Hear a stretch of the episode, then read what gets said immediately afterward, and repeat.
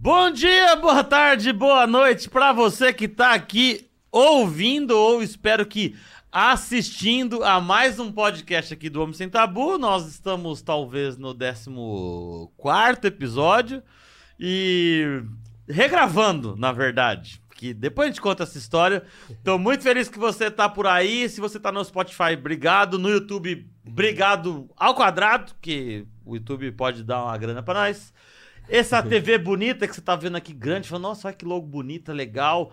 Gostaria de ver o logo da minha empresa aqui. Você pode ver o logo da sua empresa aqui nessa TV. A gente faz uma troca. A gente põe o logo aqui, a gente fala da sua empresa e em troca você vira um dos nossos patrocinadores com money, dinheiro, cash, é, bufunfa, como diria o meu finado vô.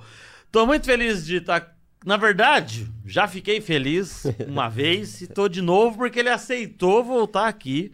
É, a gente vai falar de uma coisa hoje que eu nunca tinha escutado falar na minha vida. É, me indicaram quando eu tava perguntando para vocês: ah, fala pessoas legais para vir aqui falaram dele e ele veio. Felipe Fortes, médico herbiatra do NESA, da UERJ, que da outra vez eu falei UFRJ, da Universidade Estadual do Rio de Janeiro, Núcleo de Estudos da Saúde do Adolescente, licenciado em dança pela Faculdade Angel Viana. Obrigado de novo. e desculpas publicamente, Felipe, por. Né? Nada. Deu merda. É a tecnologia. Ele... Tiago, é um prazer estar aqui conversando contigo de novo outra de novo. vez. É isso. Ele falou que só gravava hoje se fosse no VHS. Não, a gente vai fazer um... Como é que é? Uma, uma, uma fita cassete uma de fita segurança. Ca... Vai, vai estar tá na fita. Muito obrigado mesmo. Nada. A gente vai falar, obviamente, mais uma vez sobre o que você faz. Uhum. E mais uma vez eu vou começar o episódio do mesmo jeito que eu comecei da outra vez, que é falando que a, médico, mas o que me chama a atenção é a dança, pelo lado artístico. Sim. A gente nem consegue fazer episódio igual, tá? Porque a gente nem lembra direito o que a gente falou e nem precisa ser. Sim. Aliás, Ma... para quem não tá entendendo, a gente gravou, né, o episódio e grava. ele implodiu. Sumiu. A gente gravou esse episódio, inclusive, tava muito legal, mas esse também vai ser. Isso, a tecnologia sumiu instantaneamente. O Felipe saiu daqui e deu merda ali. Foi bem, pior que foi assim mesmo. O Léo falou, ih, eu falei, ah, não, não, não. Aquela cara de baile. Esqueci de apertar o play. Mas eu fiquei acabado. Foi o computador. Enfim. Mas é isso. O, o, Felipe é médico, mas fez dança. E isso realmente me chamou a atenção. Sim. Porque eu gosto, sou das artes também. Uhum. E te perguntei sobre isso. Uhum. Eu não sei qual foi a ordem, mas a dança veio. Eu quero que você fale sobre isso. da onde vem a dança na vida de Felipe? Então. então, de novo, Thiago, muito obrigado aí para é, pelo convite para poder falar sobre adolescência, sobre ebiatria, Sim. sobre medicina do adolescente, que é um, um, tema tão pouco conhecido, né? A especialidade Sim. é pouco conhecida. Sim. Então é legal a gente poder falar para poder eh, espraiar aí essa notícia que existem médicos especialistas em cuidar da adolescência e da juventude, né? Sim. Uma época tão bonita, tão cheia de questões e de muita potência. Uhum. Acho que, enfim, é, é, muito importante a gente poder é, falar sobre a saúde do jovem. É, no meu ponto de vista, é um momento de ouro, assim, pra gente poder mudar atitudes, uhum. pensar questões de cuidado próprio, cuidados em saúde consigo com, e com o próximo, Sim. né? Enfim, então... Mas aí, o que acontece, né? Eu, eu, sabe que desde muito pequena tinha certeza que queria ser médico. Uhum. Até quando era, uh, sei lá, quando tinha, sei lá, sete anos, ia ser queria ser veterinário. Mas acho que era uhum. mais fantasia da, da, infância mesmo, né? Coisa do cachorrinho, né? Sim, Enfim. Gatos, bichos. É, aí pronto. Aí logo, acho que, eu me lembro que com 10, 12 anos, eu vi uma, uma revista sobre partos numa, numa banca de jornal, assim. E eu disse, nossa, que maneiro. Minha mãe comprou. Me lembro até hoje, tinha assim vários tipos de parto. O título era Tipos de Parto. Caralho. Aí tinha parto cesáreo, parto vaginal, parto Le Boyer, parto na água, parto não sei o quê. Que é esse parto Le Boyer? Nem sabe? sei. sabe que eu me lembro desse nome só por causa da tal da revista, parto mas eu nem sei o que é. Juro tá. que na, na, medicina ocidental a gente não estuda parto Le Boyer, não. Ou Le Boyer, não sei como é que fala. É, e aí, nunca tive essa dúvida, fui pra faculdade de medicina, enfim. Mas é, o que acontece é que minha infância e adolescência toda eu vivi em cima do palco, assim. Uhum. Eu, eu morei a minha vida inteira em Canoas, aqui do lado de Porto Alegre, no Rio Grande do Sul. onde nós estamos gravando nesse momento congelado, Onde tá inclusive, frio, porque hein? tá Deve estar uns 10 graus agora. perigosíssimos 10 graus. Não é? Eu, É. quase gravando de 12 graus. Ah, socorro. é, tô falando isso também porque eu sou gaúcho, mas eu moro há 20 anos no Rio e fico Verdade. muito lá e cá, lá e cá, assim, né? Eu, eu, eu atendo no Rio de Janeiro, né? Como Sim. tu disse, eu trabalho na Universidade do Estado do Rio de Janeiro, na UERJ. Mas também venho muito pra cá, meus pais moram aqui, enfim, então eu venho muito pra cá, me, Sim. me divido. Tem duas casas, tem casa lá e aqui. Sim. É, mas assim, então assim, eu, eu fiz o- minha escola toda no, na- no Centro Educacional La Salle, aqui em Canoas, numa escola. La Salista, Uhum. Que tinha os pequenos cantores do La Salle. E eu era dos pequenos cantores do La Salle. Quem é da nossa época, né, dos anos 80 aí, até pode ser que conheça, porque a gente era um grupo artístico de canto e dança, mais canto, mas também tinha muita dança, Uhum. né? A gente dançava as músicas, coreografava as músicas, é, tinha muita música folclórica, gaúcha, folclórica do mundo, enfim. Sim. É, e a gente tinha uma certa, um certo vulto aqui no Rio Grande do Sul, assim, a gente sempre tinha espetáculos, lembro que assim, minha infância e adolescência toda era em cima do palco mesmo. Sim. Se apresentando em, em, em escolas, se apresentando em municípios, interior do Rio Grande do Sul, Santa Catarina, Paraná. Fazer a essas gente- festas, tipo, sei lá, tipo, não, Expo Inter, essas Tipo coisas isso, assim. tipo, isso. E Sim, gravar programas de televisão, Capão Criolo. Assim. Tinha a chegada do Papai Noel aqui no Sul, não sei se tu te lembra, que era um super evento, sempre Aham. no Beira Rio, o melhor estádio do Rio Grande do Sul, claro. Ele é colorado. É, né? óbvio. É, então, sempre, não sei se tu te lembra disso, era, tinha um, era um mega evento, chegada do Papai Noel. É que eu não sou daqui, né? Ah, verdade. Eu sou de São Paulo, então eu vim pra cá depois. Então, assim, mega evento, Sim. anos 80, 90. Sim. Chegada do Papai Noel. Era uma super festa num grande estádio, Sim. em que sempre tinha um anfitrião, que normalmente ou era Xuxa ou os Trapalhões, Caralho! que recebiam artistas que ficavam cantando e tal, e no final chegava o Papai Noel de helicóptero, e um deles era os Pequenos Cantores da Salle. Desculpa Caralho, aí, que foda. respeita a minha história. Era, era artista desde pequeno, na A verdade. gente já gravou, gravou discos, gravei cinco LPs na época e tal. Cinco? Você não tinha falado disso? Juro. Cinco LPs? Cinco LPs. Que dá LP pro Léo que não faz ideia. Já viu um LP na vida? L- a- Não mesmo? Os discão, assim. Lembra? Tinha uns É. mini. Tinha uns pequenininhos Tinha que era o. coisa. tinha os Tinha coloridos. É, e eram aquelas bolachonas, assim. Exatamente, a gente gravou. Caralho, vocês enfim, gravaram cinco LP. Cinco LPs. É, E viajava muito, fazia show, enfim, é, no final de semana, né? Sempre viajando. Sim. Rolê de sair assim, escoltado pela polícia, galera querendo nos agarrar e pedir autógrafo e arrancar roupa, a gente foi roupa Era, rasgada. tipo, fã do... Menudo. Eu era os Menudo Eu ia que- falar Backstreet Boys, mas Menudo é mais nosso. é É, da da, época do daqui. Menudo, é, é, é da época do Menudo. É. Enfim. E, é, e aí, eu, eu sempre percebi que eu gostava muito mais da coisa de dançar, sabe? Mais do que cantar. Gostava muito de cantar, gosto de cantar, canto até hoje, inclusive. É, mas gostava muito de dançar. Sim. E aí, cara, quando eu tava fazendo vestibular pra medicina, tomei um super pau, fiz, passei no, três, no terceiro vestibular. Sim. É, no último ano eu disse, cara, eu vou, preciso relaxar, preciso mexer o corpo. E aí foi quando eu resolvi fazer alguma coisa tecnicamente mais encorpada em Uhum. relação é, à dança mesmo, né? E aí fui fazer aula de balé clássico, eu tinha 19 anos, é, jazz e contemporâneo. Caralho. Fiz aqui no estúdio Pet Soul, aqui em Porto Alegre, com o Tá. Edson Garcia. é, e com a Tânia Bauman, que foi a minha professora de balé. É, e foi isso. E aí foi o ano que eu passei no vestibular. Você vê, né? Como que são as coisas. Caralho. E aí a faculdade de medicina veio, ah, é, a carga horária é muito extensa, né? Não conseguia fazer outras coisas, me Uhum. desorganizei. Mas no último ano da faculdade de medicina, é, consegui de novo voltar pro balé. Fiz balé clássico de novo, assim, uns seis meses. E aí quando eu fui pro Rio, fui fazer a residência de saúde do adolescente no Rio, Tá. que é um, um dos, um dos poucos lugares do Brasil que tem residência médica em saúde do adolescente. Tá. É, e aí descobri que tinha um rolê de faculdade de dança. Uhum. Que eu também nunca tinha ouvido falar de faculdade de dança. Sim. E eu disse, caramba, vou fazer essa, esse negócio aí, Esse bagulho. né? Que, assim, ah, já tinha 26 anos, né, cara? Eu disse, não, não vou ser mais intérprete da dança. Uhum. Até porque, assim, gosto muito da medicina, né? Uhum. Amo ser médico. Sim.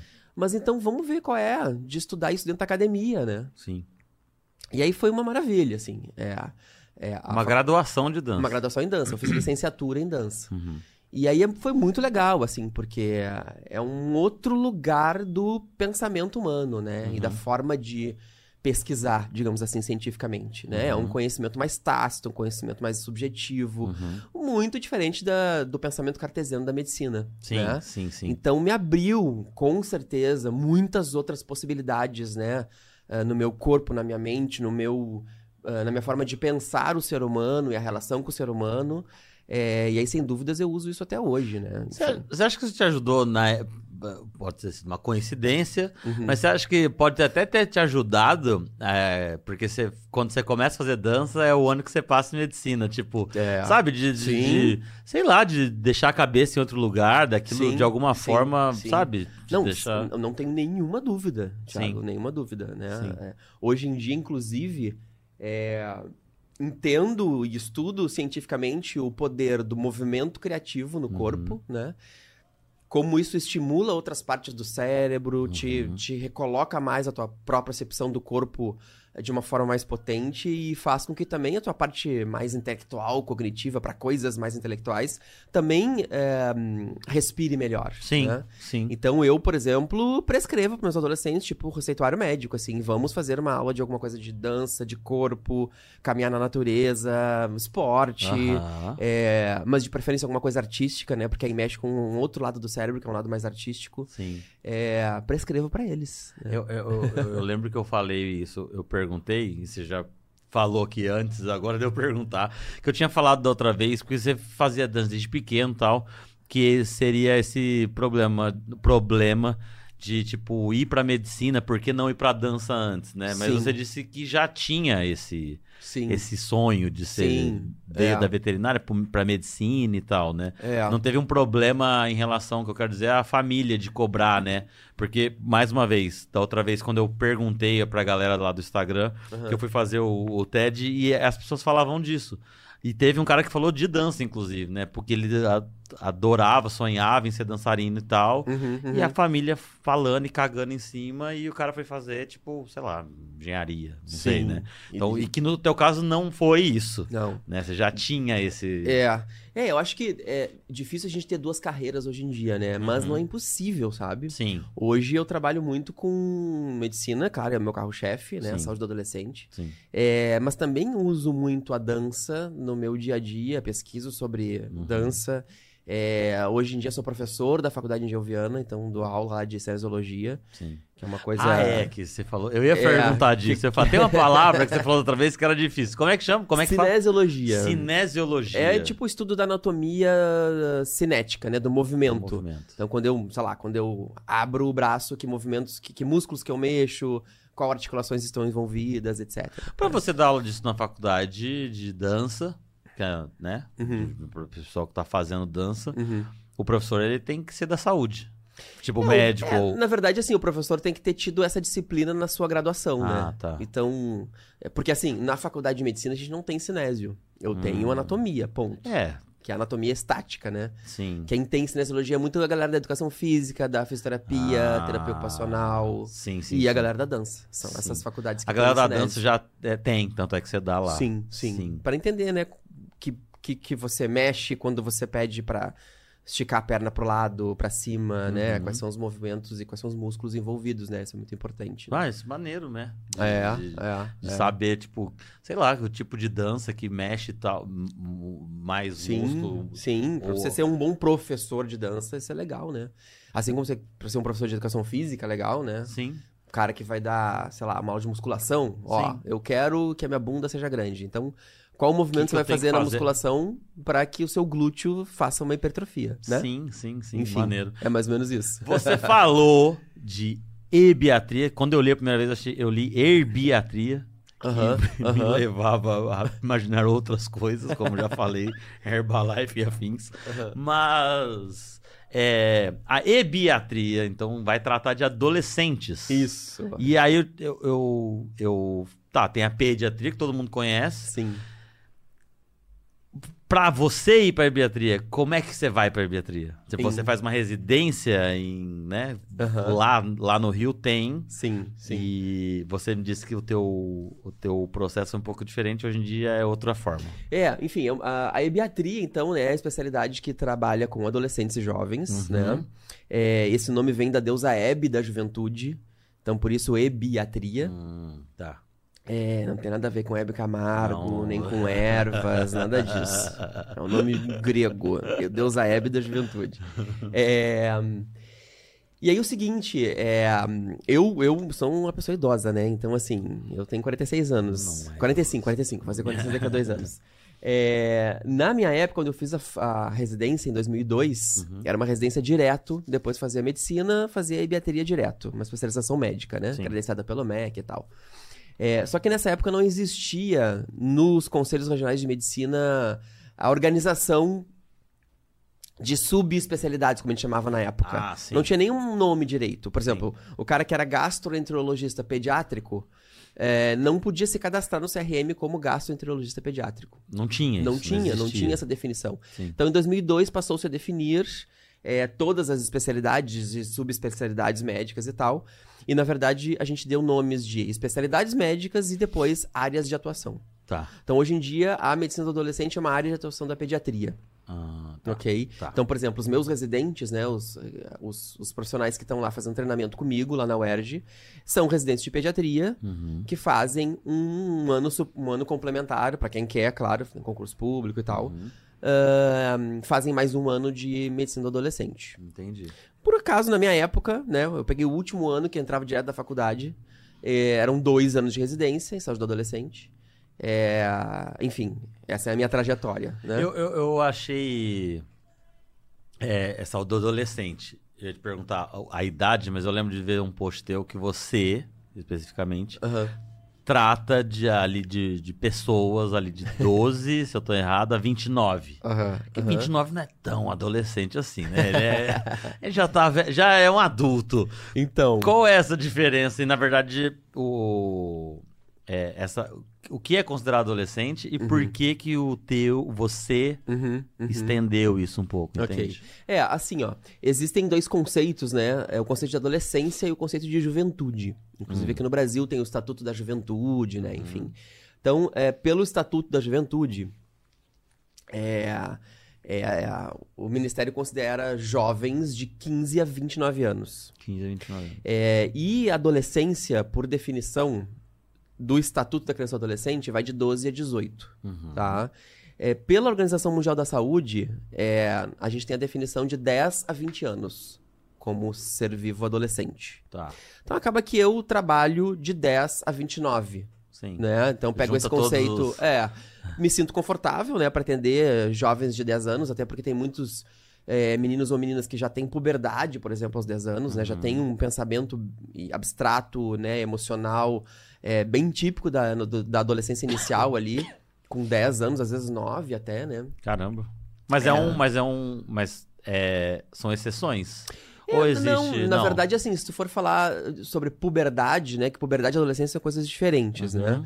Ah, adolescência é um termo, uma definição antropológica, cultural, Tá. né? Que nós temos essas duas definições aí do, da OMS e do Estatuto da Criança e do Adolescente. Sim.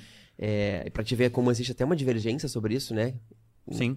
Uma- é um reflexo de que a adolescência é pouco estudado na ciência, né? Principalmente na saúde, Isso infelizmente. talvez seja até diferente entre países, porque a OMS é, é mundial. Sim, sim, O, sim. a- o estatuto é do Brasil, mas Isso. pode ser que no México também tem o estatuto do adolescente Pode deles ser, e. pode né? ser, pode ser, exatamente. Sim. Uh, por isso que eu gosto muito da, da definição da OMS, que é uma definição mundial, né? Aham.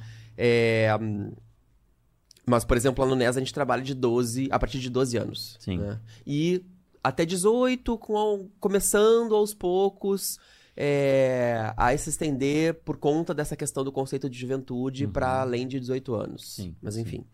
É, então, assim, é, eu trabalho a partir dos 10 anos. e aí eu- te falar né, que a diferença de adolescência e puberdade, Ah, né? sim. Assim, é, não são exceções, não. Uhum. Na verdade, o conceito de puberdade é diferente de adolescência, né? A puberdade é uma coisa mais biológica, né? Que tem a ver com a maturação do corpo, né? Uhum. Tá. Então, assim, um ser humano que entrou na puberdade é uma pessoa que começou seus caracteres eh, sexuais secundários, né? Uhum. Começou questões hormonais e mudanças no cérebro e tal, é, que já caracterizam como puberdade, né? Uhum. E aí, pra você ver, assim, meninos podem começar a puberdade aos 9 anos, que é uma coisa normal. é esperado, Uhum. né? Claro que cada um tem seu tempo, né? Tem meninos que começam com 11, com 12, com 13. Uhum. Mas ah, a gente considera uma puberdade ok ah, se ela começar a acontecer entre 9 e 14 anos. Tá. Pra meninos. Pra meninos. E pra meninas, de 8 a 13. Antes. né?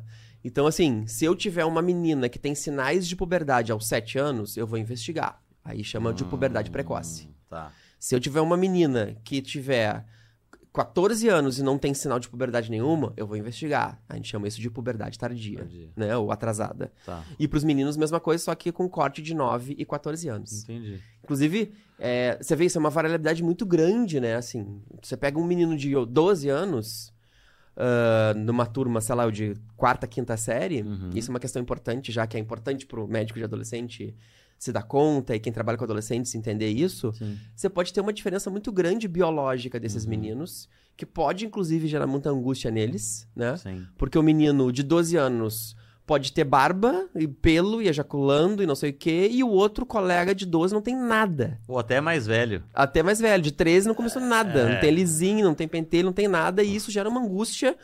Principalmente, claro, no menino que não tem puberdade ainda, que tem um pinto pequeno, e aí o nosso problema de Aí ter um pinto vai- pequeno, que é um grande problema, né? Enfim. Sim. E aí isso gera muita angústia nos meninos. Pode, né? Gerar muita angústia nos meninos. Esse momento de que cada um tem seu tempo mesmo, né? Pra crescer e se desenvolver e entrar na puberdade, né? Isso aí que você falou, eu gostei disso, porque a gente não falou da outra vez.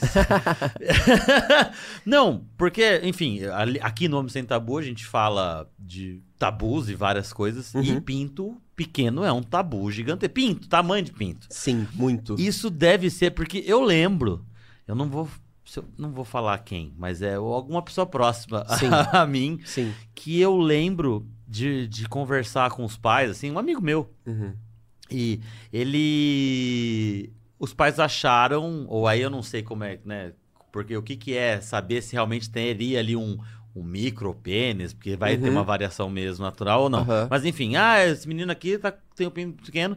E diz a mãe dele, eu lembro dela contando uma vez que procurou um médico, duvido que era um ebiatra, talvez fosse pediatra, não sei, não sei.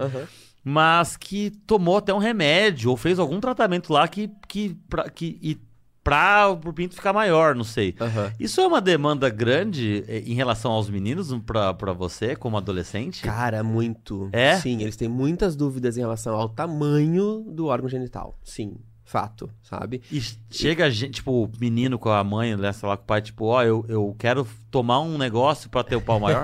Ah, Não, acho que é, não nem chega muito a isso, assim. Tá. Mas é muitas, muitas perguntas, assim, É? né? Muita dúvida em angústia, porque meu pênis é pequeno e tal, etc. É, e aí, assim, vou te dizer, é, a situação do micropênis existe, né? Mas é raríssima, Uhum, raríssima. uhum. Normalmente isso já é diagnosticado quando o bebê nasce, né? Hum. Porque o pênis realmente é muito pequeno. Uhum. É, então é uma, uma genital que já é diagnosticada desde muito cedo, não Sim. é na adolescência, que Sim. isso é muito difícil disso acontecer, de ser uma queixa na adolescência quando realmente tem um micropênis. Sim. Na maioria das vezes é uma queixa mesmo, ah, meu pinto é pequeno. E aí a gente tem das mais variadas situações, né? Ah, primeiro eu tento esclarecer se, se, se a dúvida, né, do adolescente ou da família, na maioria das vezes é mais da família, do adolescente Uhum. mesmo. Se a dúvida é, você tá preocupado com o seu desenvolvimento, né? Tá achando que você tem desenvolvimento né, atrasado, né? Aham. Seus colegas já têm pelo no sovaco e você não tem, né? Aham. Ele tem saco grande e você não tem. Ou se realmente é só uma coisa com o tamanho do órgão. Isso varia um pouco, né? Tem menino que diz, não, eu queria ser mais desenvolvido, né? Entendi. E aí você examina. É importante saber esses marcos, né? Saber ahn, que isso pode acontecer de 9 a 13 anos, Tá. né? Então, um menino que chega pra mim com 12 anos e meio e não tem nada de puberdade, eu vou dizer, ok, esse é o seu tempo, calma, vamos acompanhando. Uhum. Vamos vir aqui no consultório pra gente sempre medir você na altura, no peso, e acompanhando o seu crescimento e desenvolvimento e a sua puberdade. Sim. Então isso é importante que o médico ebiatra pode e tá preparado pra justamente é, esclarecer essas dúvidas, né? E tranquilizar, etc, etc, né? O pênis dessa, desse menino, ele pode crescer até os 14 anos? Não, ele, ele normalmente, assim, o que acontece? Na, na- falando de meninos, né? Tá. O marco da puberdade do menino, que muito, muita gente acha. qual- qual- o que, que você acha? Qual que é a primeira coisa que acontece na puberdade do menino. Do menino? É, que você examina, e isso é uma coisa do exame. Você olha assim, ó, começou a puberdade. Ah, não sei. É ia- pelos, é barba, é pelo. o quê? Eu ia falar pelo. Pelo. É? Ou pelo, ou pênis. É, pelo. pelo. Pelo, Eu ia falar pelo. Então, isso é uma coisa que pouca gente hum, é, sabe, até porque às vezes é difícil de ver. Hum. O sinal de, de puberdade do menino, a gente sabe que ele tá púbere, é quando ele começa a crescer o volume testicular. Ah, o volume testicular. Exatamente. É pelo texto. Então, a primeira coisa que acontece, a gente tem até uma tabela que chama tabela de Tanner, que classifica a puberdade de meninos e meninas em cinco estágios. É né? o mesmo Turner da síndrome de Turner? Não, não, é outro Ah, cara. tá, tá. Coisa de biólogo. um- Porque o outro é. Turner, se É eu não me engano, Turner, não é? Esse é Tanner. Turner, Tanner, tá, tá. tipo Tina Turner. Tá, tá. tá. É, ele classifica a puberdade de meninos e meninas é, em cinco estágios. Um, dois, três, o quatro e o cinco. Uhum. Então todo mundo nasce no um. Tá, Então o um é quando você não tem desenvolvimento puberal nenhum. tá. O número dois é quando o menino começa, aumenta o volume, é, quando ele começa a aumentar o volume é, testicular. Tá, Sem ter crescimento peniano ainda. tá. O 2, você aumenta ain- ainda mais o volume testicular, Testicular. e aí já tem crescimento peniano em comprimento. Ah. O Tanner 3, você tem agora crescimento peniano em largura. Ah, cresce em momentos diferentes. tipo, Exatamente, é um pouquinho nesse, né? nesse escalonamento, né? Até pra você poder classificar. Então, isso é importante também, por exemplo, Sim. na consulta do adolescente, você acompanhar essa puberdade, Sim. ver como é que tá, é, ah, dizer a gente classifica, anota lá no prontuário médico, né? Ah, esse menino tá no Thunder 3, no Thunder 4, no Thunder 1, no Thunder 5. Pra você poder explicar pra ele sobre o corpo dele, identificar situações de puberdade precoce ou puberdade tardia, mas principalmente é, eu observo que é muito legal, assim, que os meninos e as meninas, claro, gostam muito de entender sobre o seu corpo, porque isso, é, na consulta, faz com que eles comecem a estimular o seu próprio autocuidado, Uhum. né? Sim, Cuidar do seu órgão genital, cuidar do seu coração, cuidar da sua dieta, cuidar da sua saúde em geral, sim. né? Então, às vezes a gente puxa por essa questão do desenvolvimento do corpo, que é uma grande curiosidade deles, principalmente no início da puberdade, da adolescência, né? Os Uhum. adolescentes mais novinhos. Ah, e aí as outras coisas começam a reverberar, né? Sim. Nos cuidados do seu próprio corpo, né? Da sua própria saúde. Sim. né? O- isso do. Você chega. Eu imagino que sim. Mas você chega é, a conversar com esses jovens ou, ou, é, meninos. Porque esse, essa ideia de que o menino chega lá achando que o pau dele é pequeno Uhum. é porque ele viu um pornô, porque um amigo, uma. Porque... É isso. É Porque isso. de onde sai a referência o pau dele é pequeno? Ele tem 12 anos, cara. É isso. Da onde ele tá achando, É sabe? isso, é. Acho que tem algumas referências, né? Mas a pornografia, sem dúvidas, Ah, é pode uma grande referência. Sim. É uma grande referência. Pode Que ser é o pai ou o tio, viu É. alguém, mas é a pornografia. É a mano. Né, assim, a gente tem estudos que, que apontam que a galera acessa a pornografia aos 8, 9 anos. Pois né? é. E aí isso é um assunto importantíssimo, né? Sim. Pra gente falar com pais, mães, cuidadores, Sim. escola, né? É, que eu converso com eles no consultório, né? Vamos Sim. falar sobre pornografia. né? Sim. Basta você ter um celular na mão que o seu adolescente ou a sua criança vai ter acesso à pornografia. Sim. Se você não monitorar isso, se você não Uhum. controlar, se você não botar, né, algum tipo de controle parental Sim. nesse celular, ele vai acessar. Vai. É por curiosidade, por bobeira, por influência dos amigos, o que seja. Sim. E aí vai aparecer o que o for. Que, quis- o que tem Exatamente. é Deep Web. Ele pode Exatamente. acessar. Inclusive, assim, eu tenho meninos no consultório que, assim, que tem um ó pintão. Sim. Pinto mal comeu. Sim. E estão reclamando que tem. que tem pau pequeno. É uma coisa impressionante. É mesmo? Sim, sim. Um- ou um pênis absolutamente normal, né? E, claro, a esmagadora maioria deles tem um pênis absolutamente normal, até porque o que que é normal, o que que não é, falando de tamanho de pinto, Sim. tamanho de nariz, tamanho de orelha, né? Enfim.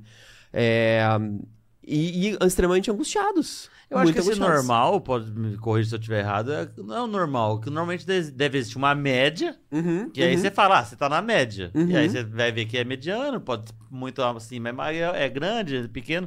Mas é, o lance da pornografia é isso, tanto esse problema pessoal, até no desenvolvimento, Uhum. quanto outras coisas, né? De aprender que- o sexo de uma forma errada, porque não é Claro, aquilo ali, não, com né? Quando você certeza. vira adulto. Sim. Tem toda a parte de violência Sim. que existe, sim, pa- sim. preocupação com. A gente vai entrar em outros assuntos, preocupação com o prazer do outro, porque Uhum, uhum. aquela Claro. paulação lá, não claro. é. Pode ter gente que gosta e dá tudo certo, mas não é, É, assim que, é, que a é, banda toca é. pra todo mundo. Não, exatamente, né? Eles têm uma referência é, de que os, os pênis são enormes, Aham. que o sexo é, de certa forma, um tanto quanto violento, né? E, e, e vamos lá. E no final tem que gozar na cara da menina, né? Sabe que você falou agora, menina, eu lembrei de uma coisa, porque você atende meninos e meninas. Sim. A pornografia influencia também mulheres.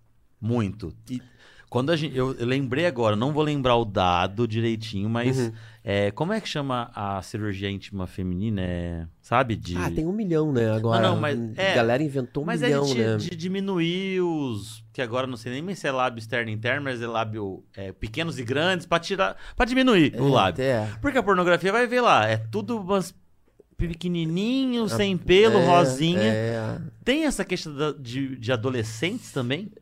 Cara, as meninas consomem muito menos pornografia. Sim, né? Muito menos, imagino. né? O rolê da estação feminina é outro, né? Tá. A gente fica de pau duro de ver uh, Revista uma bunda Avon, na... bate punheta cheirando a revista Avon. Exatamente. né? Não preciso generalizar. A gente não pode. Não dá pra generalizar, claro, né? Tem muitas meninas que também se excitam, Uhum. enfim. Eh, e meninos que também são mais subjetivos, mas em geral, né, é estratégia X e estratégia Y, né? Sim, sim. Eu falei isso porque eu lembrei de. É que eu queria. Não tenho o mesmo dado, mas.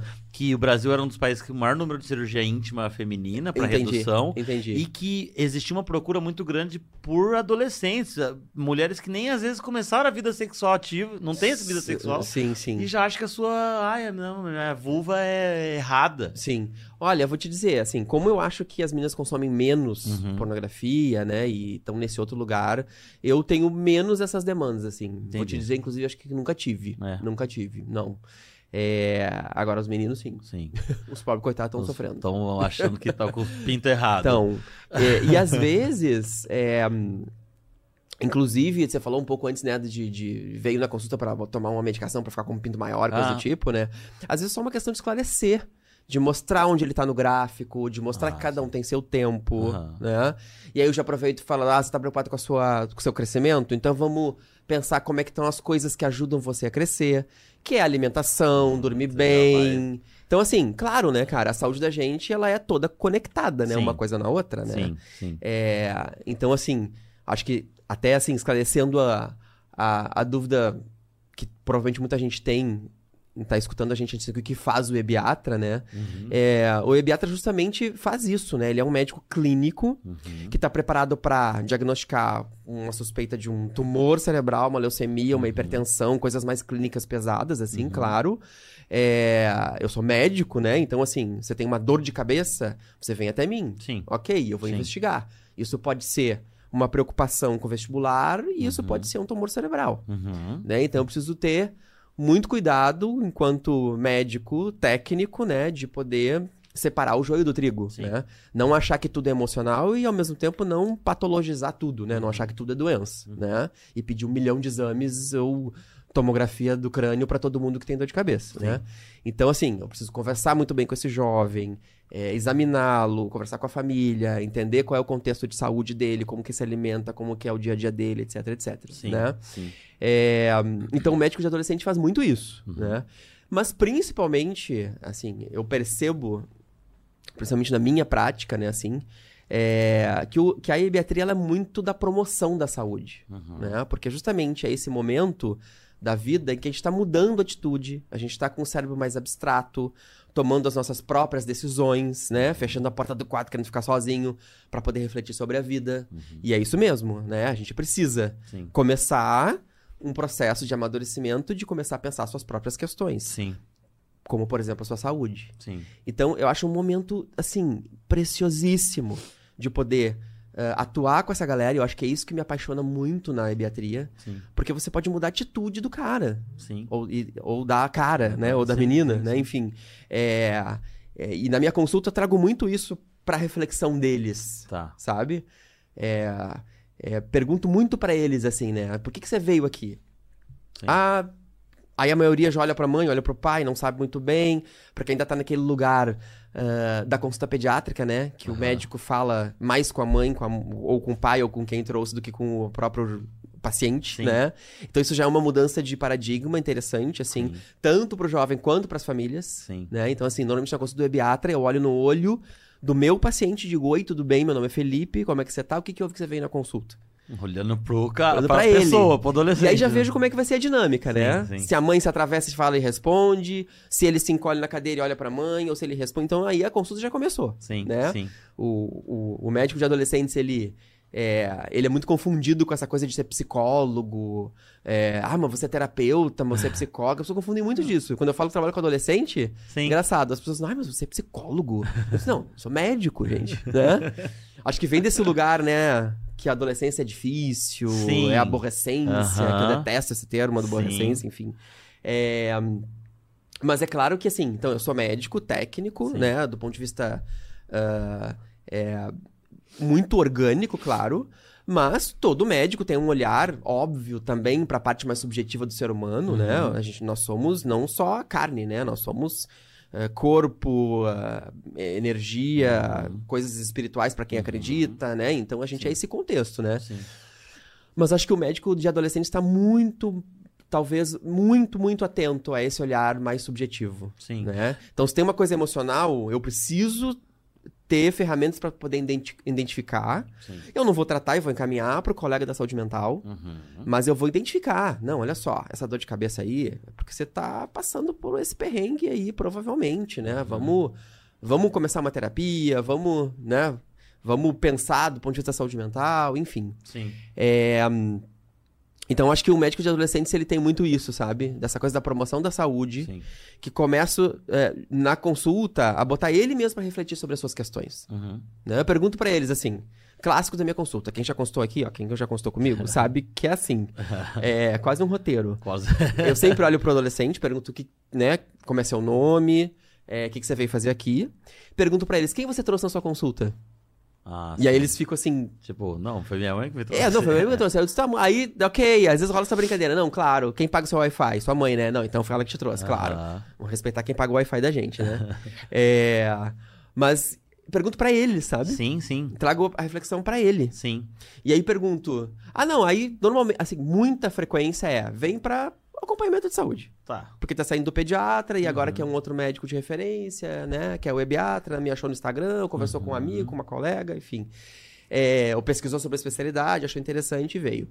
É, e aí eu pergunto, tá bom, então vamos. Então é uma consulta de avaliação de saúde, né? Vamos ver como tá a sua saúde. Uhum. E aí pergunto pra eles, o que, que você acha que é importante de uma pessoa de 12 anos, 13 anos, 14 anos pensar sobre a sua saúde? E aí eles- pessoal deve ficar aqui, E aí eles né? pensam. E aí quando dá esse silêncio, é meu roteiro, tá? Aham. Não, não pode copiar, gente, tá? Você não vai sair achando que é biatra com Pode o sim, roteiro do... pode sim, pode sim. Aí no momento que eles pensam, eu até pergunto assim, mas aliás, antes, eu quero te perguntar uma coisa. Você tem vontade de ser saudável? E aí eles, claro, né? Mas por quê? Por que que você quer saudável? Quer ser saudável? Aí nunca pensou sobre isso. Sim. Né? Claro, Claro, às claro. vezes a gente não pensa sobre aquilo e a gente não, não tem os nossos insights, né? Sim. É, e aí isso eu acho interessante na consulta do adolescente, né? Porque você traz pra ele essa responsabilidade, olho pra ele, olho Sim. no olho dele. Tem um momento, inclusive, que o pai e a mãe saem da sala, Sim. que é importante pra justamente estimular essa independência, Sim. esse pensar sobre, né? Porque se deixar pai e mãe responde tudo mesmo, né? Porque sabem mais que a gente, estão acostumados, né? Da consulta da pediatria, que é eles que respondem. E aí é muito legal, sabe, Thiago? Eles, eles começam a pensar, né? Por que, que eu quero ser, quero ser saudável? Saudável. E aí a gente vai indo e construindo esse saber, né? E, essas, esse, e esse, esse empoderamento mesmo da sua própria saúde, Sim. né?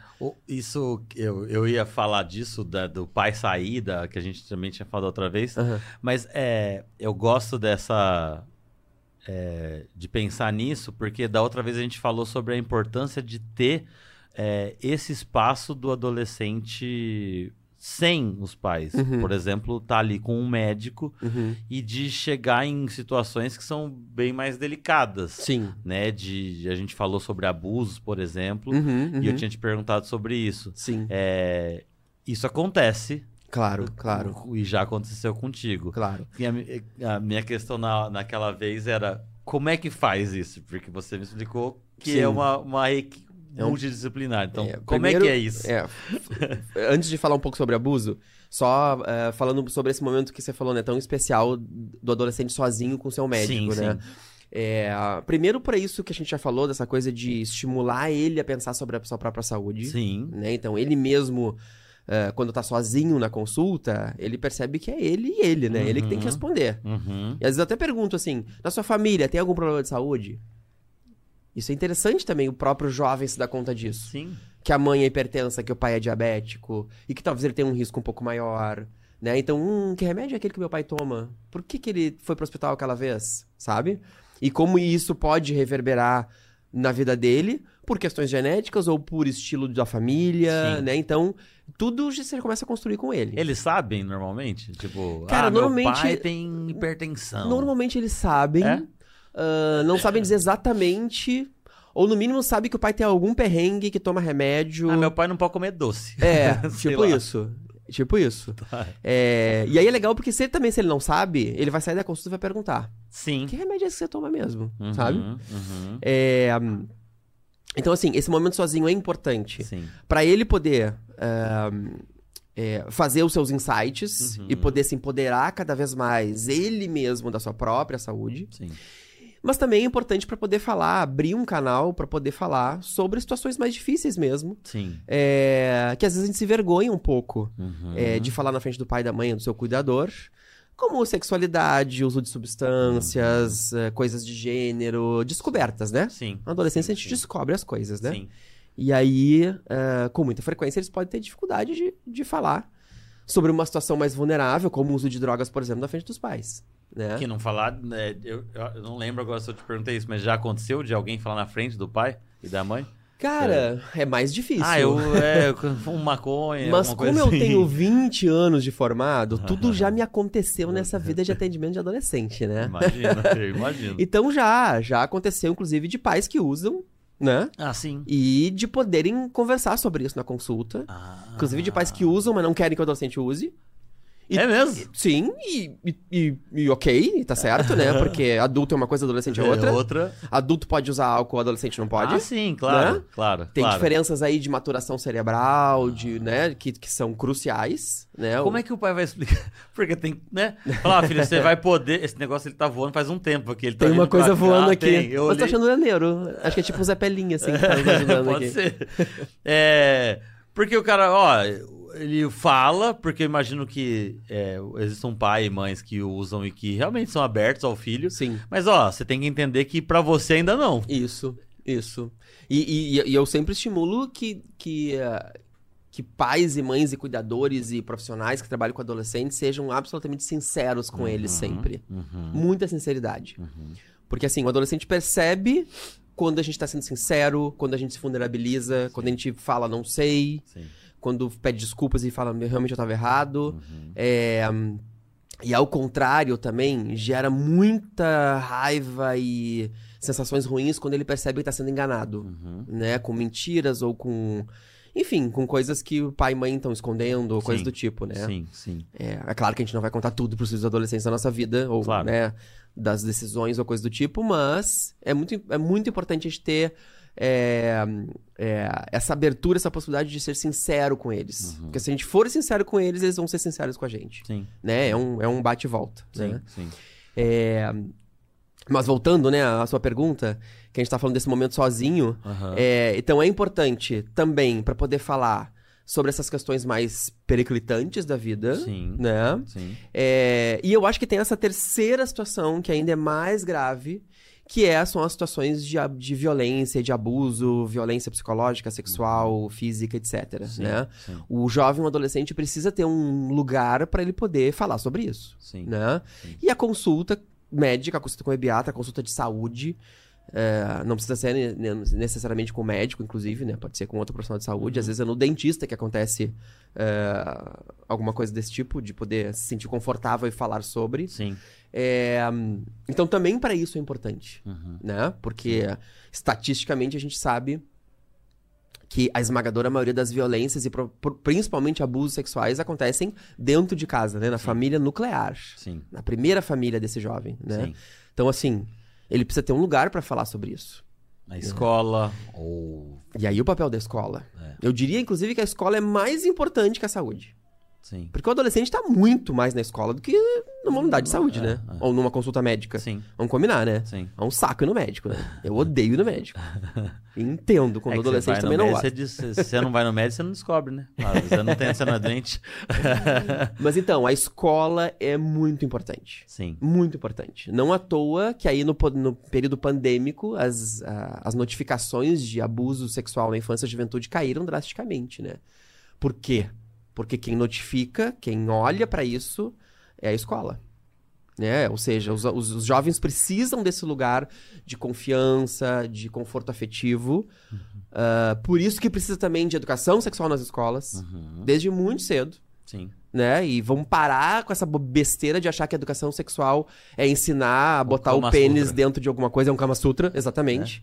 Né? Educação sexual também é falar sobre isso, é falar quem pode encostar no meu corpo, é, que tipo de carícia é aceitável ou não é, né? Isso, isso é educação Desde sexual. criança. Desde pré-escolar, Sim. óbvio. Eu vi um vídeo no- uh, que era uma professora, que era isso, era um corpinho na lousa, Uhum. e aí tinha as cores, né? Então aqui era verde na mão, o bracinho Sim. aqui já era amarelo, o peitinho era vermelho. Tipo, ó, se o tio quiser brincar com você e puxar pela mão, é uma Sim. brincadeira e tal. Sim. Isso é educação sexual. E isso é educação sexual. Né? E isso protege as nossas crianças e adolescentes. Claro, porque ela É. vai entender ali desde já Uhum. que um estranho e até a- eu já vi, eu já fiz live e já vi, consumi conteúdo assim de, de pais que que falam assim com os filhos. Claro. Porque tipo, ah, eu sou eu sou o pai ali, mas é um indivíduo. Eu Sim. posso pôr a mão aqui em você? Claro, claro. Pra a pessoa já entender o que é sim e não, o que é Claro. consentimento. Eu não Isso. quero esse abraço. Exatamente. Quando a gente vê falando é, de, de que a- chega na casa do tio, não, vai abraçar sim, é porque criança eu não quero. Sim. Mas você vai porque, caralho, Sim. ela tá falando que não quer, cara. É, é. A gente normaliza muito isso, né? Nossa, não vai beijar. Fiquei chateado que não vai me beijar. Gente, Exatamente. se a criança não quer beijar a bochecha, não beija, né? Sim, e, e tudo isso da educação sexual, eu acho que é, é importante nesse, nesse ponto que com você certeza. tá falando. Não, com certeza. E aí a gente tem também um grande problema, né? Bem atual, né? Há poucos dias a gente aprovou aí o homeschooling, né? Hum, sim. Que é essa coisa de educação dentro de casa, né? Sim, que sim. eu acho uma temeridade. Não acho legal isso, essa parada ter sido é, aprovada, Sim. né? Porque, é, mais uma vez, a importância da escola na vida das crianças e dos adolescentes, né? Isso Também por conta disso. Também por conta disso. Isso que você falou, é, além de ser normalmente esses abusos serem ali, Uhum. e aí vai vir de pai ou padrasto, e aí vai tio, primo, Sim. su- é, Irmão, né, irmão tudo. Uhum. amigos próximos Sim. que também acontecem, Sim. e numa faixa etária muito nova mesmo. Sim, sim. Quando você vê é, mulheres, crianças sendo abusadas, sei lá, desde 3 anos, mas Sim, numa faixa ali de, de 8 a 14, 15 anos. sim. Então, não tem como não entender a importância disso, Com né? certeza. E eles não falam, né? Sim. Co- Como a gente vê na mídia aí todos os dias, né? Pessoa de 40 anos, 40 e, pouco an... pô, 40 e poucos anos, pessoas públicas normalmente, né? Sim.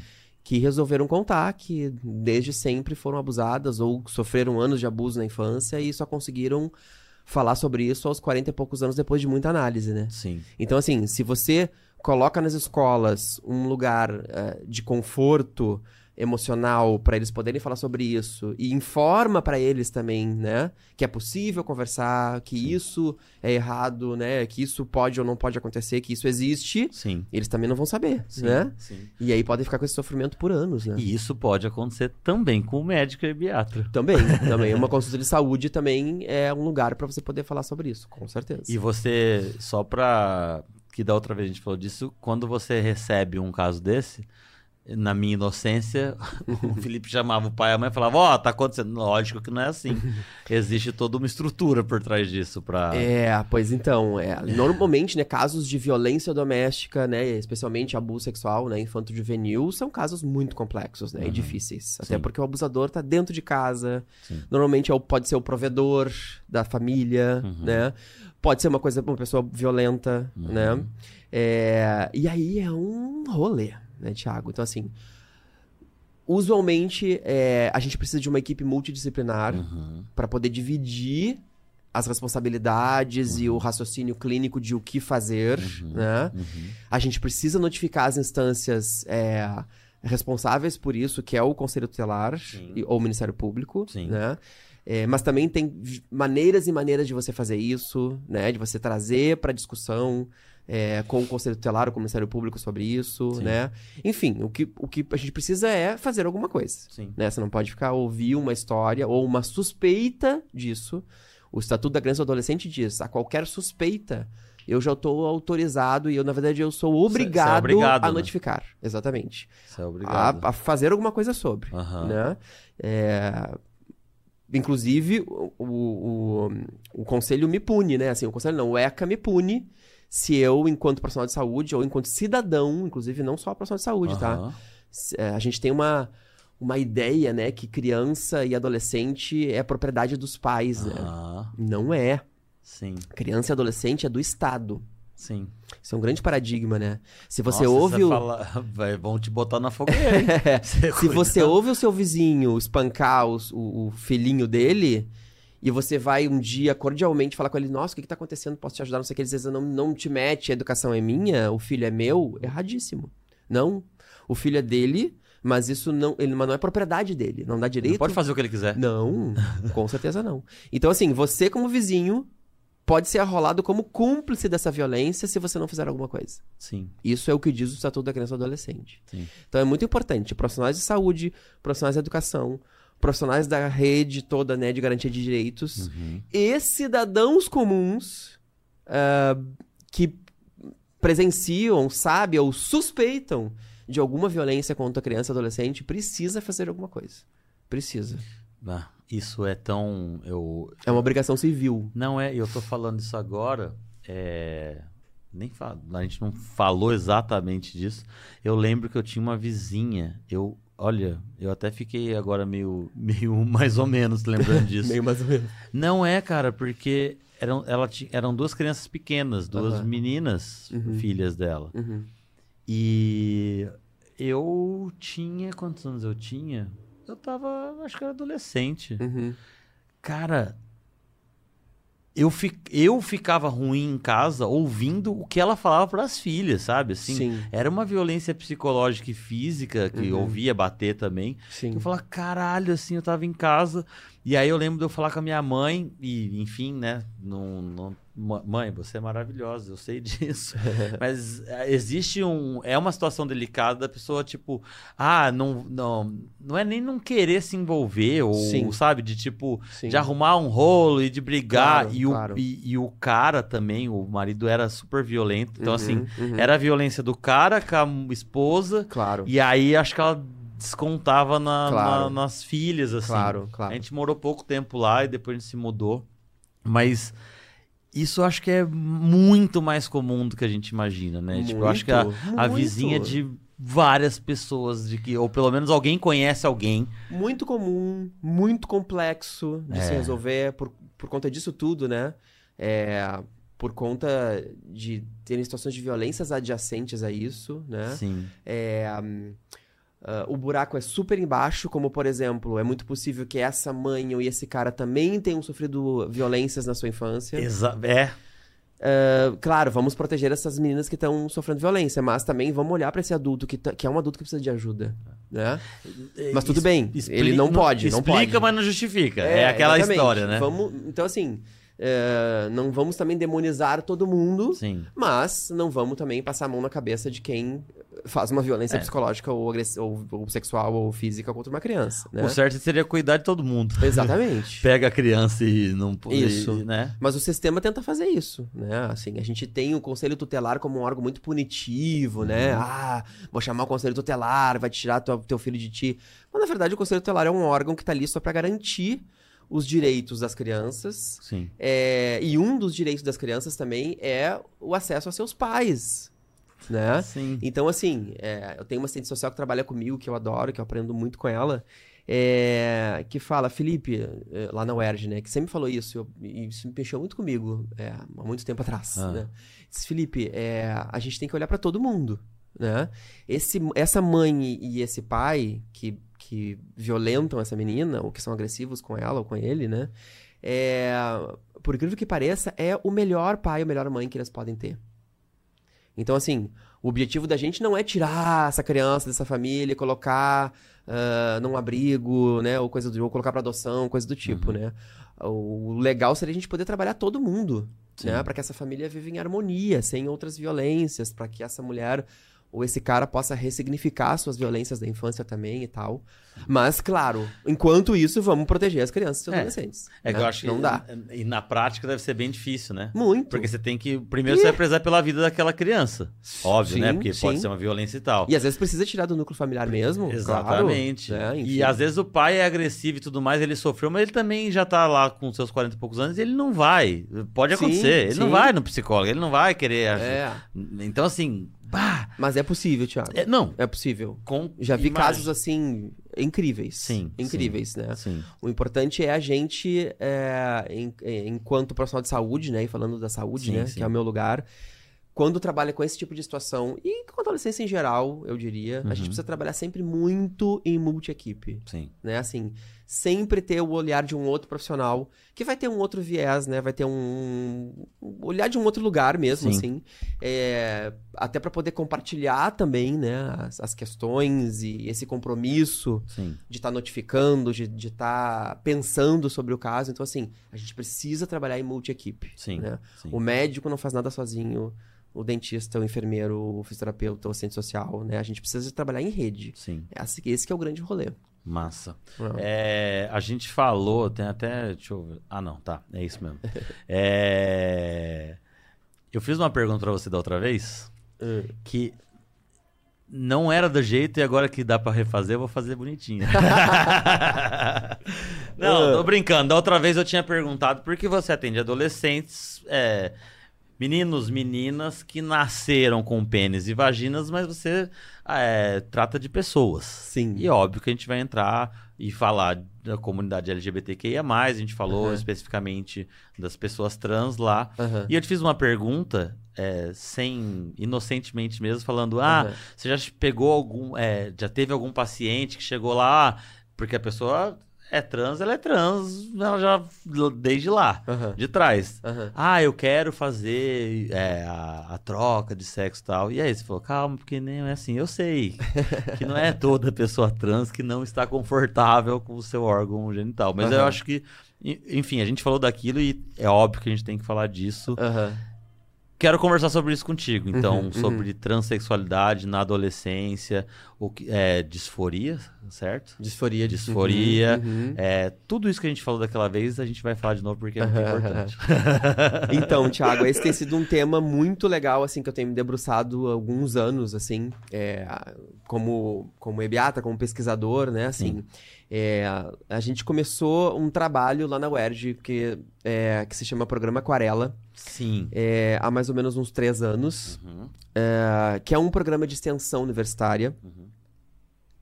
que trabalha com enfoque da extensão, mas também com enfoque do ensino, da pesquisa, da capacitação de recurso humano, né? Porque somos uma, uma universidade. Os pilares da. Os três pilares Exatamente. da universidade pública. E o programa Aquarela, ele pensa a saúde da população adolescente, transgênero, travesti e não binária. Uhum.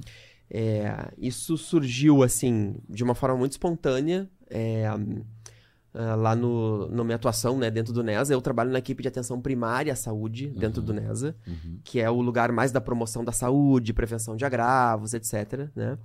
É, começou lá em 2017, mais ou menos, a gente hum, teve uma demanda de uma capacitação de um parceiro nosso, de uma ONG de circo, que trabalha com circo social e tal, lá no Rio.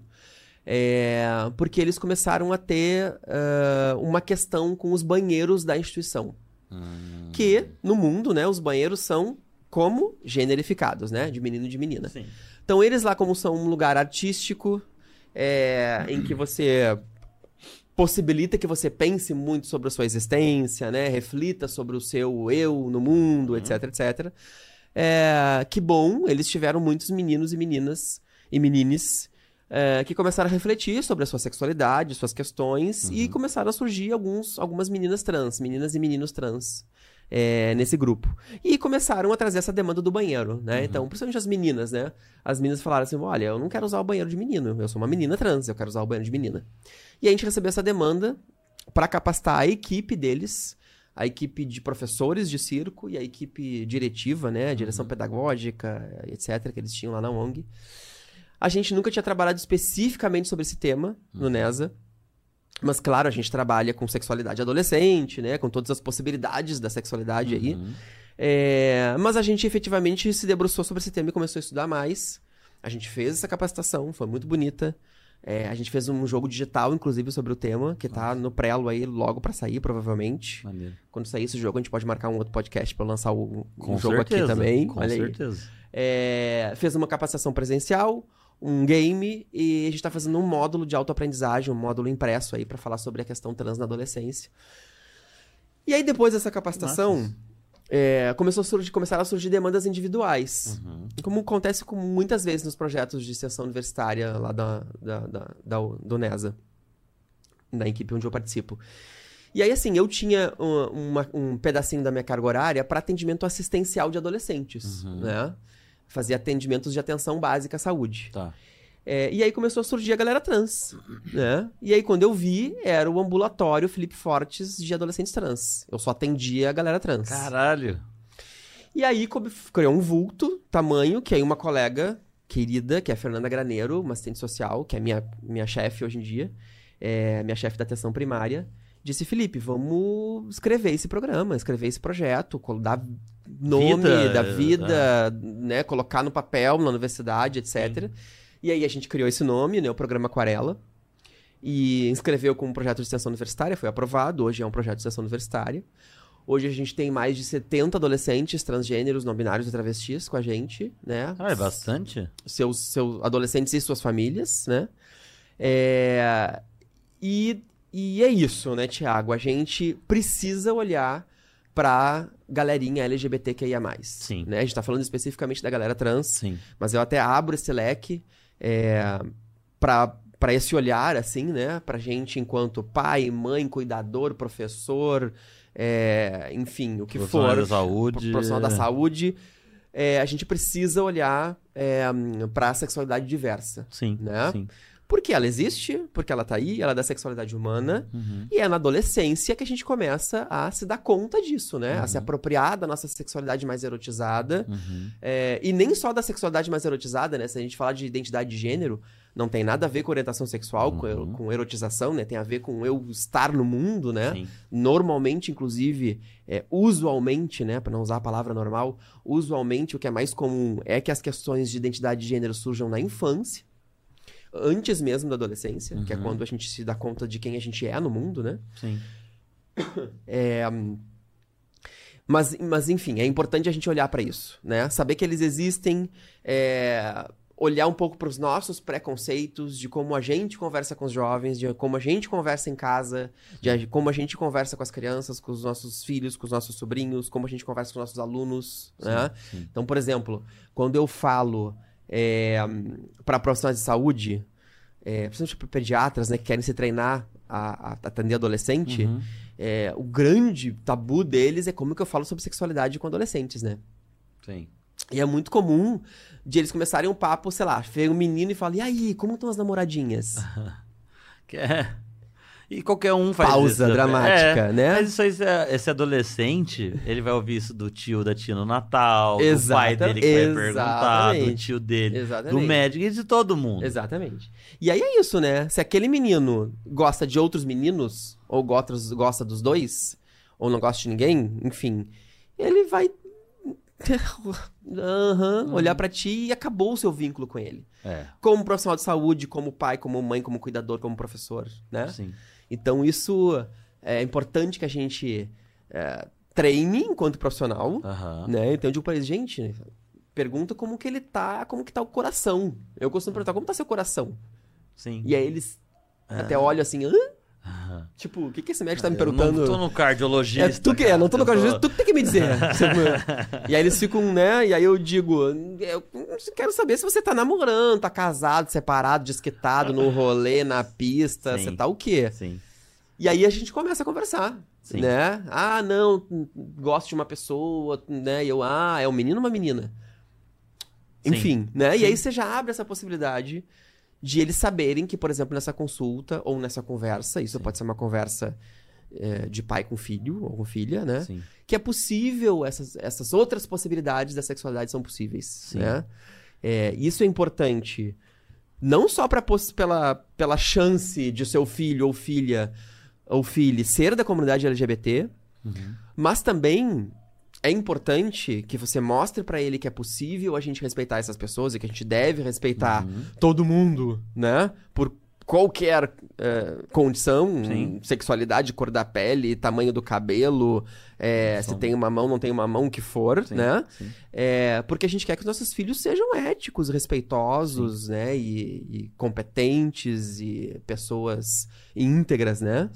Então é, é importante a gente colocar pra eles que é ok essas possibilidades todas do mundo diverso, porque o mundo é diverso, né? Isso aí que você tá falando, só, só um adendo, assim, né? É, você, como profissional que atende, vai chegar nesse. Vai chegar lá, você trabalha já com adolescente, você sabe. Sim. Então você vai perguntar, e aí, tá namorando? Ah, Uhum. tô. É menino, sabe assim? Uhum.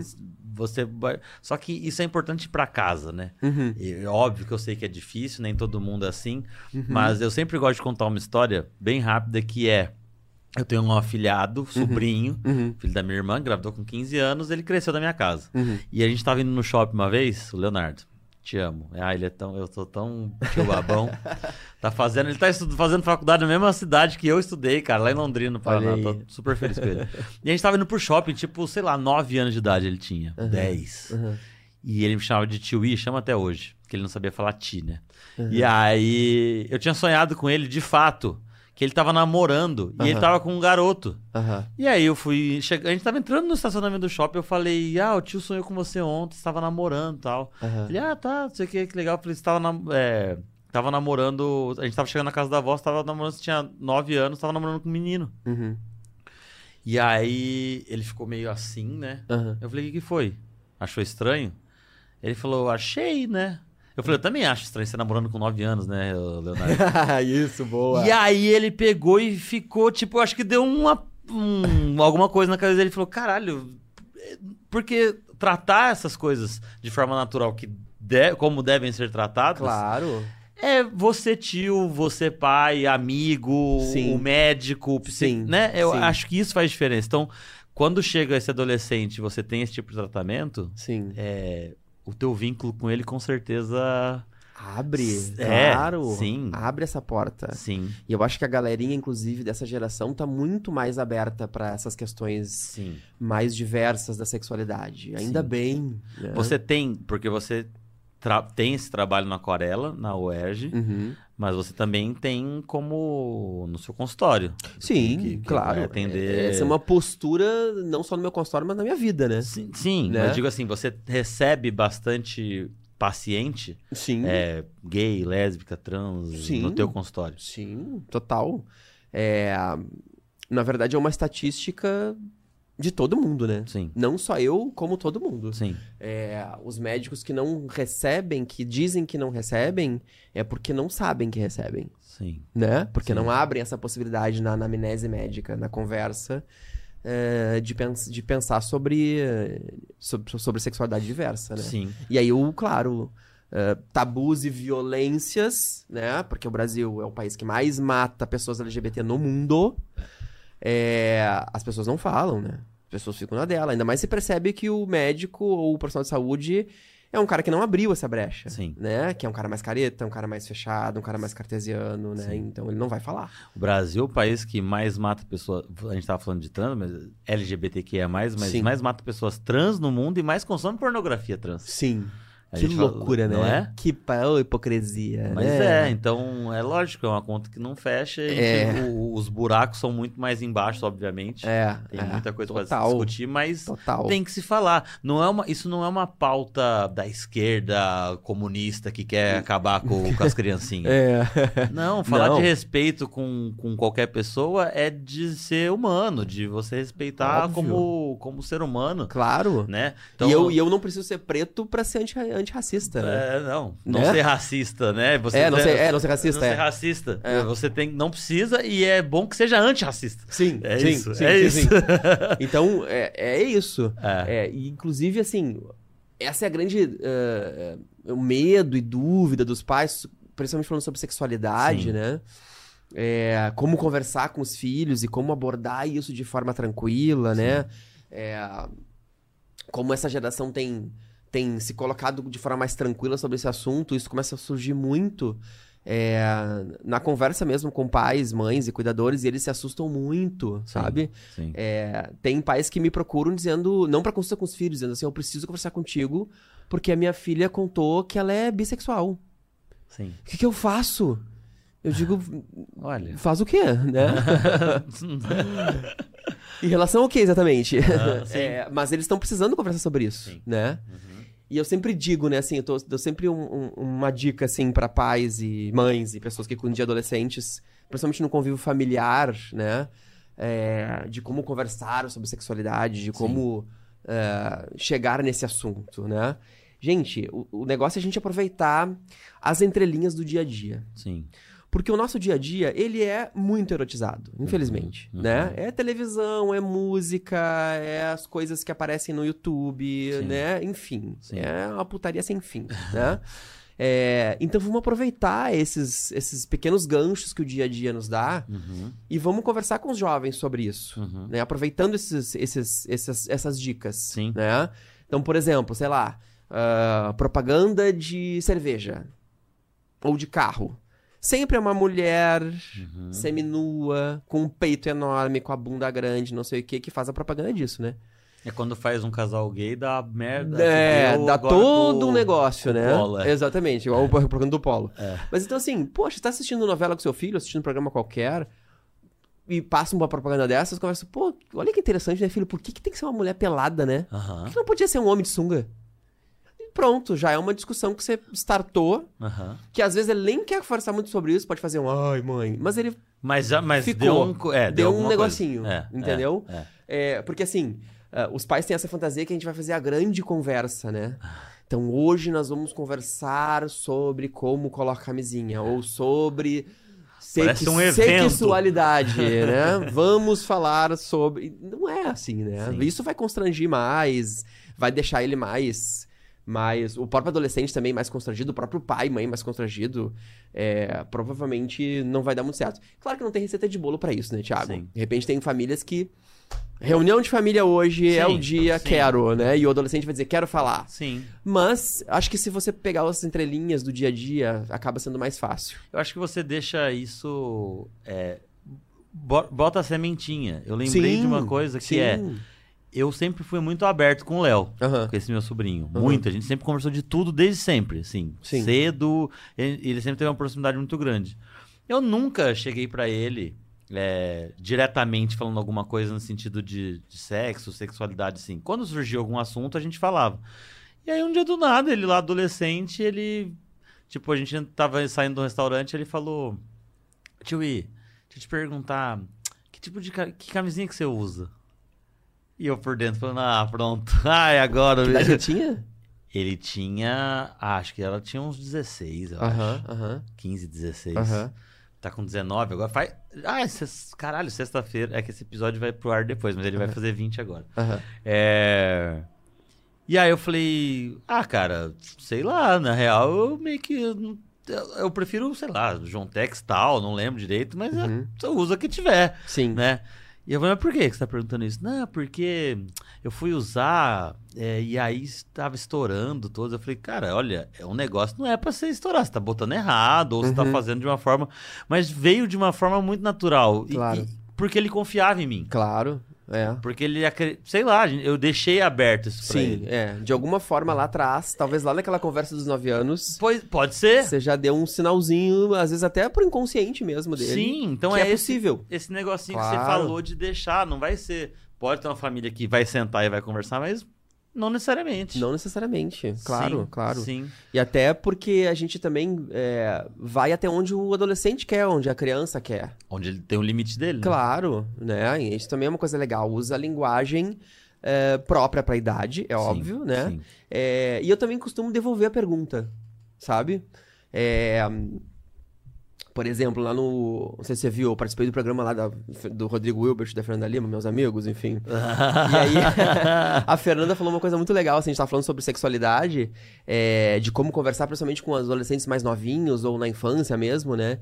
É, e ela contou uma piadinha que é interessante, né? de- que é um pouco dessa coisa da escuta, né? De, de você também saber qual é a demanda realmente. É, que o, o adolescente chegou em casa, o menino chegou em casa e falou assim: mãe, o que, que é virgem? E a mãe que se engasgou inteira, né? Puxou a farinha pro pulmão e, e quase teve um colapso nervoso. É, ma- mas aí, enquanto a mãe se engasgava, o menino virou o azeite e falou assim: porque olha aqui, ó, extra virgem. Ah, sim. Era isso que ele Era queria isso que saber. ele queria Era o azeite saber. extra virgem, né? Sim. É, então eu também acho uma boa é, devolver a pergunta, né? Mãe, que, que é sexo anal? A, a- a Titi, que tava no programa, inclusive, falou assim: que alguém perguntou. Acho que. Não sei, não sei se foi ela que falou. Sei que alguém contou. Ah. Perguntou assim: mãe, você faz sexo anal? E aí. Caralho, né? E aí, você pode perguntar o que, que você acha que é sexo anal? Sim. Né? Devolve? E devolve, pra ver o que, que até. aonde que você precisa ir. Sim. Qual é a ideia que ele tem de sexo anal, do que, que tá Sim. acontecendo, né? Então, assim. Porque às vezes você não vai precisar abrir a caixa de ferramenta inteira. É, então, deixa eu te mostrar meu sex toys, É, filho. deixa eu falar, Então, é. esse plug aqui, É, maravilhoso. Olha, o seu pai anal. adora um anal giratório, que não precisa disso. Então, assim, é, aproveita as entrelinhas no dia a dia, que é um, que é um dia a dia, Sim. né? Muito sexualizado, infelizmente, mas esse é o mundo que nós estamos, então, bora, Sim. né? Conversa pra ele, com ele sobre pornografia, fala que você precisa monitorar o celular e por que que precisa, Uhum, né? É, E devolve as perguntas. sim. Acho que se, se tiver alguma uma dica aí de blogueiro pra De dar, blogueiro, acho que essas são, blogueiro? essas são boas. eu, eu acho, deixa eu só ver. Ixi, quanto tempo que a gente tá, Léo? Uma hora e 16, é que a gente começou um pouco mais tarde, né? Mas só pra gente terminar, até porque também a gente vai ter o outro. Na verdade, não vai dar tempo de falar de tudo, cara. Eu já tô lembrando de coisas que a gente não falou de tela, que eu nem sabia que era naquela vez. Mas eu acho importante a gente falar do, do que eu tinha puxado ali um pouco antes da, da, da transexualidade. Uhum, uhum. E dessas diferenças mesmo, do que a gente falou sobre gênero, Sim. né, sexo biológico, as Sim. pessoas não fazem Sim. ideia disso. Sim. E sobre o lance disso mesmo, de, de que nem toda pessoa trans que, ah, eu nasci um menino com pênis do sexo biológico homem, aham. só que eu sou uma pessoa trans, Sim. sou uma mulher trans. Não Sim. necessariamente eu quero tirar o meu pênis. Sim, é. Então eu acho que isso é, importante. Acho importante a gente tentar desconstruir, é, Thiago, é, as ideias preconcebidas que a gente tem de, de, de sexualidade, né? Uhum. Que é a sexualidade hétero cis normativa, Uhum. né? Todos os príncipes de histórias infantis casam com as princesas. Uhum. E, e- inclusive, são felizes para sempre, né? Inclusive, dá um beijo até sem. sem, sem Casa sem transar, sem consentimento. Tá dormindo, É verdade, nunca tinha pensado nisso. Cara, dormindo, bicho. Eu Nunca nem conhecia ele, hein? enfim. Não conhecia. É, hum, então, assim, a sexualidade, ela é um, um colorido 360 pra cima, pra baixo, pra dentro, pra fora. Uhum. É, a gente na academia gosta muito de dar nomes, né? Ah, é o bissexual, é o assexual, é o transexual, é o travesti. é o- Mas, na verdade, a sexualidade, ela, ela é difícil, inclusive, de colocar nomes, né? Uhum. É por isso Ou- que existe uma sigla tão grande. Por isso que existe uma começar sigla tão grande, por isso que tem o mais, Incluir. né? Que, é claro, né, assim, é, é importante a gente ter essa leitura, que é muito difícil de dar nome a, a todas as sensações Aham. da sexualidade humana, Sim. né? Porque é uma coisa tão complexa, tão grande, tão bonita. Aham. Tem alguns autores que, inclusive, sugerem que a gente mude, ah, que se a gente for dar um significado pra sexualidade, quando a gente for explicar sobre sexualidade, que a gente fale sobre vida, Sim. né? É, para ver o tamanho da parada, né? Sim. Mas, claro, ao mesmo tempo que é difícil a gente encaixotar, é, eu entendo, eu sou cientista. É importante também a gente ah, colocar nomes, alguns nomes, pra gente poder dar visibilidade, Uhum. Claro. pra gente poder militar, porque é Claro. importante, porque Claro. a gente mata as pessoas só por conta disso, né? Enfim.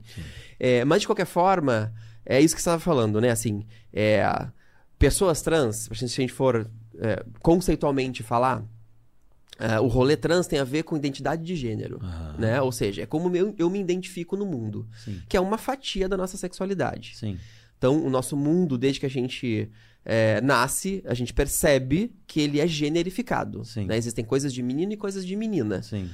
Ah, cor do enxoval, nome, brinquedos de menino e de menina, coisas que menino e menina podem fazer. E aí a gente já começa a construir o que a gente chama socialmente de papéis de gênero. Sim. E aí as violências também de gênero tem muito a ver com isso, Uhum. né? E aí blá, blá, blá é um negócio que a gente precisa de nove podcasts pra Pra falar. falar disso. É, mas ok, a gente tá nesse mundo generificado. Sim. Então, eu, ahn, quando nasci, foi me dado um nome, foi me dado um sexo, né? Que a gente tá tentando mudar, né? Conceitualmente já mudou, mas tentando mudar esse conceito pra gênero, em vez de sexo, qual é o gênero desse bebê. Sim. E a grande questão é que a gente genitaliza o gênero do ser humano, né? Ou seja, como que eu digo o sexo do bebê quando a mulher tá grávida ou quando ele nasce? Se tem um pênis, é. Se tem um peru ou se tem uma, Uma vagina. vagina. Se tem uma coisa parecida com pênis ou uma coisa mais parecida com vagina. Que a gente pode ver isso no ultrassom ou quando nasce. Sim. E aí a gente faz toda uma programação aí neurolinguística prévia desse ser humano com um nome que é generificado, com isso que eu falei, A cor de cor cores, quarto, enxoval, quarto, blá blá blá, exatamente. E aí, por definição, a pessoa que quando começa a poder se expressar, olhar pra dentro de si e se expressar no mundo, né, e falar eh, e raciocinar sobre o seu estar no mundo, Uhum. Percebe que não se identifica com aquele gênero que foi lhe dado ao nascimento Uhum. por conta da sua genitália, Uhum. então essa pessoa é uma pessoa trans. Uhum. Ou seja, eu nasci com um negócio na minha das pernas que parece um pênis, me deram meu nome de Felipe. E aí eu vou crescendo, e normalmente isso acontece na infância, Uhum. porque é na infância que a gente consegue, começa a se identificar, né? Se é menino, se é menina, se gosta de coisas de menino ou de coisas de Coisa. menina, brincadeiras de menino, brincadeiras de menino, de roupas De meninos de e menino. meninas. Exatamente. e aí eu digo, não, peraí só um pouquinho. Eu me deram o nome de Felipe, e me dão caminhãozinho, e me dão carrinho, Essa e- bermuda e me cá que botam é horrível. mas eu gosto mais de ser menino, eu gosto mais das coisas de menina. Então eu sou uma menina, pelo amor, pela, só um pouquinho, né? Sim. Eu sou uma menina, eu me identifico como menina. Sim. Então eu seria uma menina trans, Sim. tá? E aí, se eu sou uma menina trans que tem o pênis, é isso. É, eu posso, falando aí de orientação sexual, que começa a acontecer aí sim na adolescência, Sim. né?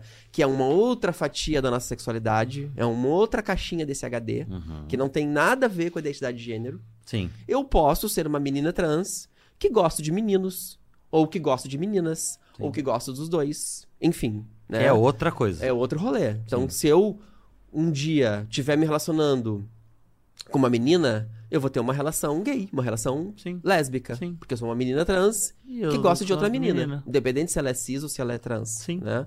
É...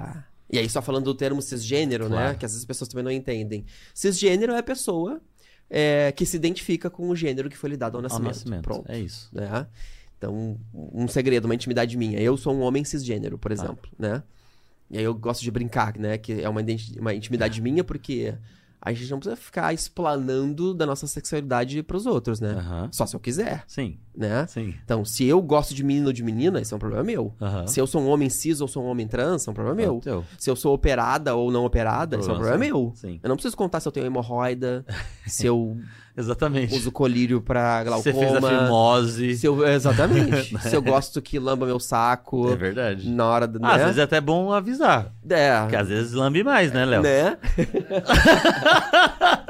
Mas eu aviso se eu quiser pra quem tiver comigo. né? Exatamente. Exatamente. É, então, assim, as coisas da sexualidade são muito íntimas nossa, né?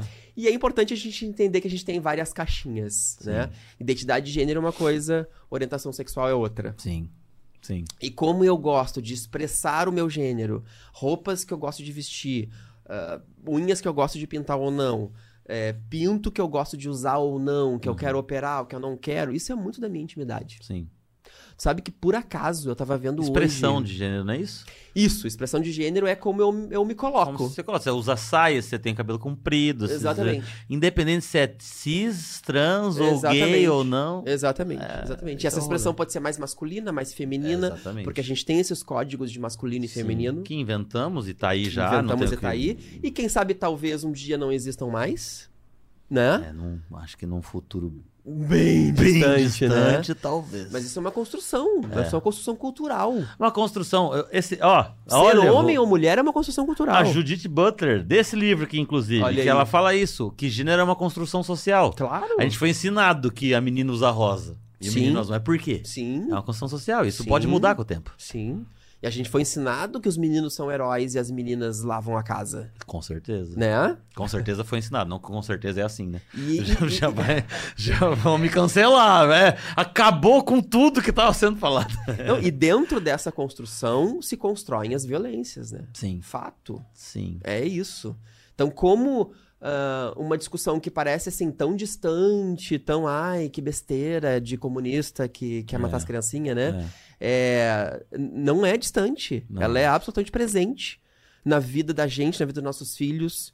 Mesmo seu filho sendo da bandeira ou não, É, sabe? é. É, é, essa, essa, essa discussão ela é de agora. Não. Principalmente nesse momento, né? Que a gente sofre. é, que a gente tá passando por um momento de tanto discurso de ódio, né? Sim. É, eu, eu falei isso no- lá na palestra do TED, que é, é, é um tabu porque a gente não discute. A gente não discute o que é ser homem. É Uhum. isso o que eu quis levar. Sim. O que, é ser homem? Sim. A gente não discute o que é, isso. É. E a gente vai começar a encaixotar, porque o homem é o forte, é o viril, é o que o provedor e tal. E quando a gente percebe, e isso tudo tem a ver, e mesmo que você não seja Uhum. é, trans ou qualquer coisa, é, quando a gente sai daqui dessa discussão do que é homem para os índices de, de, de homicídios, de morte de transexuais, Uhum. é porque a gente não discute o que é isso. Claro. É porque a gente não aceita que esses homens sejam homens. Claro. Ou que aquelas mulheres sejam mulheres. Claro, claro. Então é isso. Então todo mundo tá envolvido no- no- na questão toda, né? Todo mundo. É. Todo mundo. Há um tempo atrás teve um, um, um pai e um filho, não sei se tu te lembra, acho que foi num shopping de Goiânia, Ah. Que o cara foi dar um beijo na bochecha do filho e os dois foram espancados. Caralho, do filho. No filho? Caceta. Porque foram confundidos Sim, com um casal sim. gay. É olha que bizarro, loucura. É bizarro.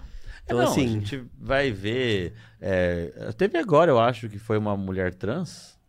Eu- Num show sertanejo, Sim, não foi? que foi espancada, Que foi né? espancada também. Sim, foi brutalmente Você espancada. vai ver. É. né? É, Não, a galera trans, cara, É. mata um leão por dia. Quer dizer, mata 72 leões por dia, É. sabe? Tu vê, eu, eu sou um cara cis, sim.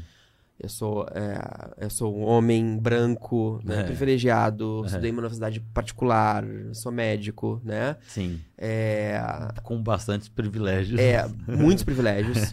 Por que eu tô dizendo isso? Quando eu comecei a atender a galera trans dentro da universidade, Uhum, eu sofri preconceito. sim. Sofri preconceito, sofri ah, ameaça, sofri Por estar trabalhando com essa galera com trans. essa galera.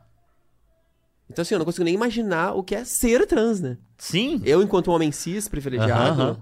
imagina você ser uma mulher trans, preta, Preta, pobre, pobre, periférica. É, é, e aí vai, ter, vai tendo várias camadas, né? Sim, A gente sim. vai, quando vai falar disso, não tem como não ter um recorte racial, um recorte social, um recorte de. Enfim. Com certeza. É Né? preciso. É preciso a gente olhar para esses recortes todos. Sim, Com certeza. sim. Com certeza. Cara, deixa eu te. Eu quero. Quanto tempo. Ah, ih, o coisa vai chegar. Não, uma hora e meia. Não, o problema não é nem esse, porque ele já tá aqui. Não sei. o problema é que vai chegar e não tem ninguém na recepção. Pro próximo convidado. Ainda não temos recepção. Mas só, só antes de você dar o teu recado final, só pra ser importante, você falou sobre. A gente não vai conseguir falar como falamos da outra vez. Desculpa. Uhum.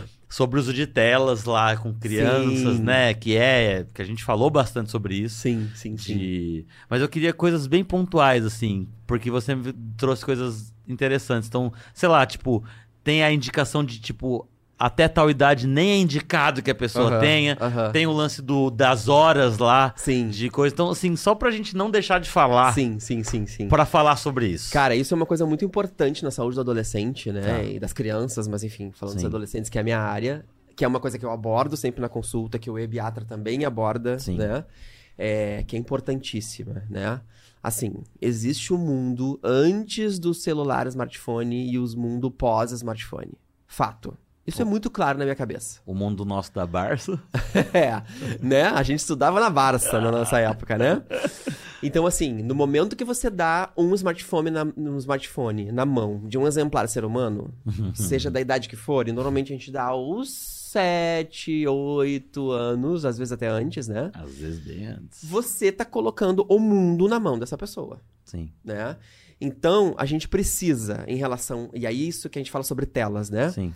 É, a gente precisa, primeiro, monitorar as telas na vida dos adolescentes e das crianças. Sim. Né? Isso é fato. Isso é, como, isso é uma coisa da, da parentalidade. Né? Uhum. É, precisa ser pauta da parentalidade. Sim. A gente não, não ensina para os nossos filhos é, que não pode atravessar a rua sem olhar para os dois lados, que não pode aceitar bala de ninguém na balada, nem beber de ninguém, Sim. que não pode abrir a porta para estranho, Sim. que não pode arrotar na mesa, sei lá, Sim. eu, né? São coisas da educação parental. A gente precisa também incorporar a questão das telas e das mídias digitais na educação da galerinha, Sim. né? Sim. E aí dentro disso tem monitorar, Sim. claro, Sim. né? Esse é um aspecto, número um. Então assim, não existe uma receita de bolo para isso Uhum. né? Ah, acho que cada família tem que encontrar o seu, o seu, o seu lugar, como vai fazer isso. E aí tem uma grande discussão, né, para adolescentes. Ah, mas não é invasão de privacidade? Ah, porque como é que eu vou fazer? Vou deixar o WhatsApp aberto no meu, no meu computador? Vou ter a senha também do, do, do, do Instagram, do TikTok, o que Sim. seja? Cara, não sei. Mas você tem que fazer alguma coisa. Sim. Eu costumo dizer assim, ó. Você deixaria o seu filho de 13 anos, sei lá, sozinho num parque que você nunca conheceu? Sei lá, você é de daqui do sul. Aí você vai, faz uma viagem pra São Paulo. Filho, eu vou te deixar aqui, ó. Agora são meio-dia. Eu te busco às quatro. Eu te busco à meia-noite do outro dia. Aham. Você vai ficar aqui sozinho, tá? E foge. Ninguém faria isso Sim. né? Porque é um lugar estranho, que ele não conhece ninguém. Ali no parque podem existir quaisquer tipos de pessoas. Pode ser pessoas muito legais, mas pode ser pessoas que não são legais, Sim. né?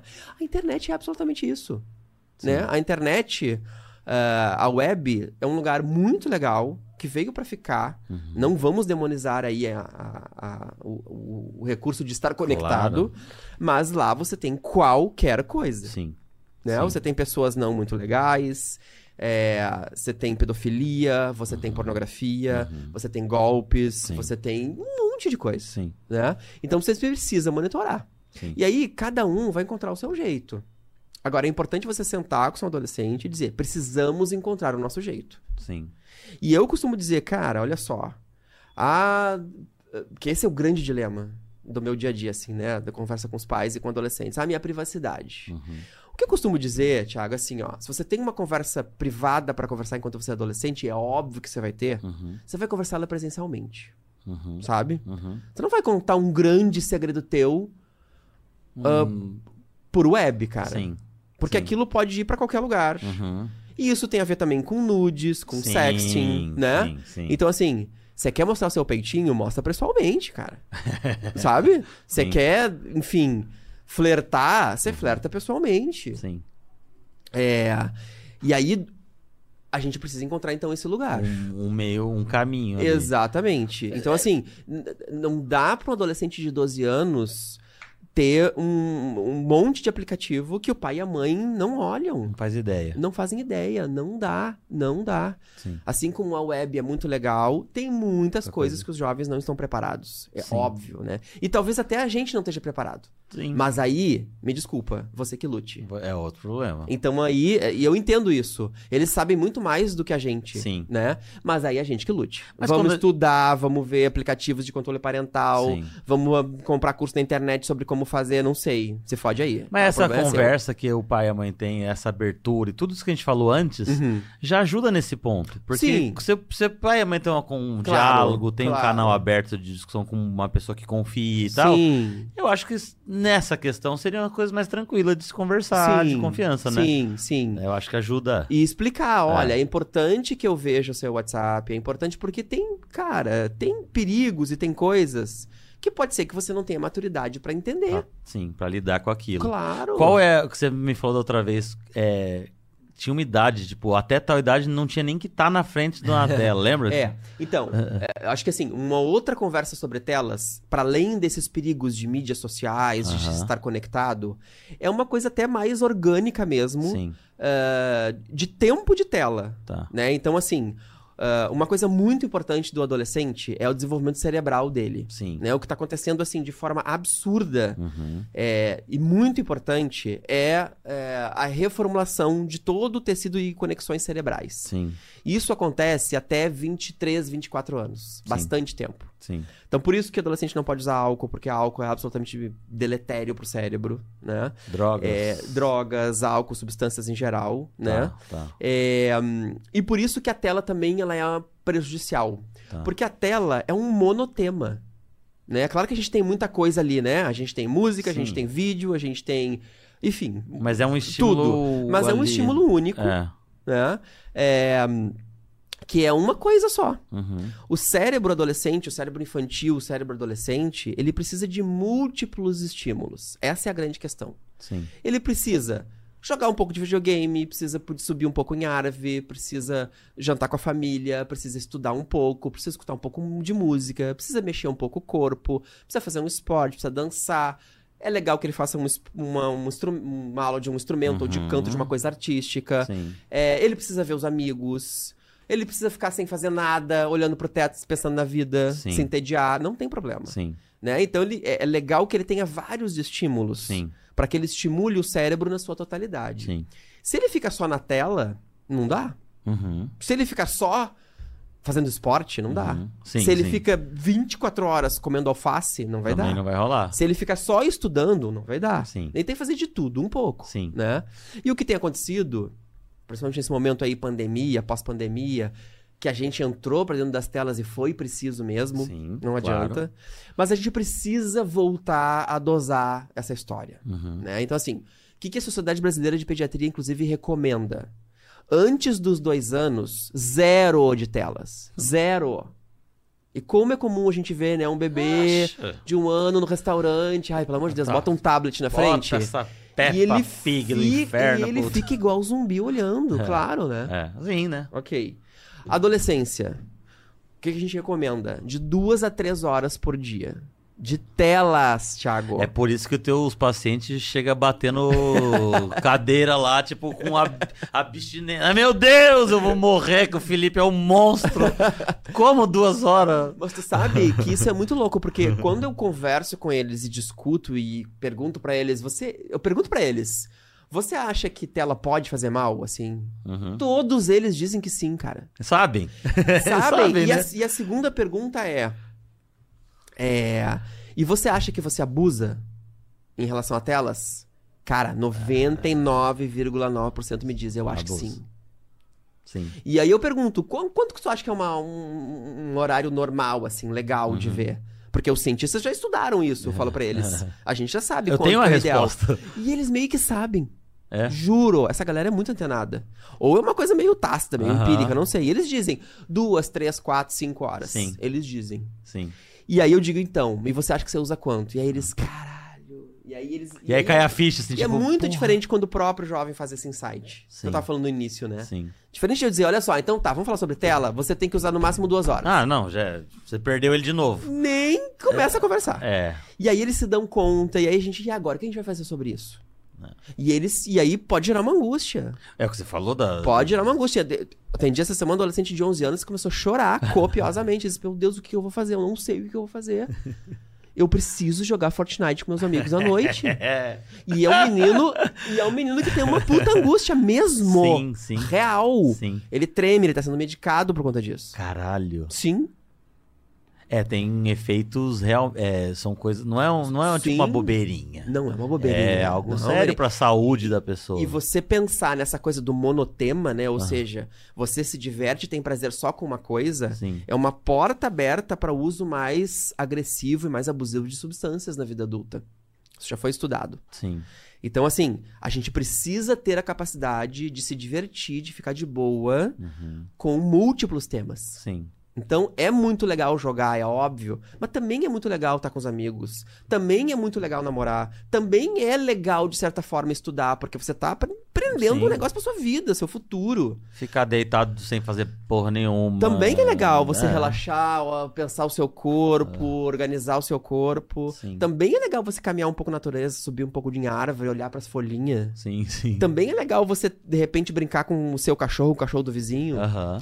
Também é legal você estar em família, conversando, contando o seu dia pro seu pai, sua mãe, quem cuida de você, que ama você. Sabendo qual é o remédio que teu pai toma. O remédio que seu pai toma, né? E com, com- é, jantar e almoçar em família Aham, é muito aham. importante. É.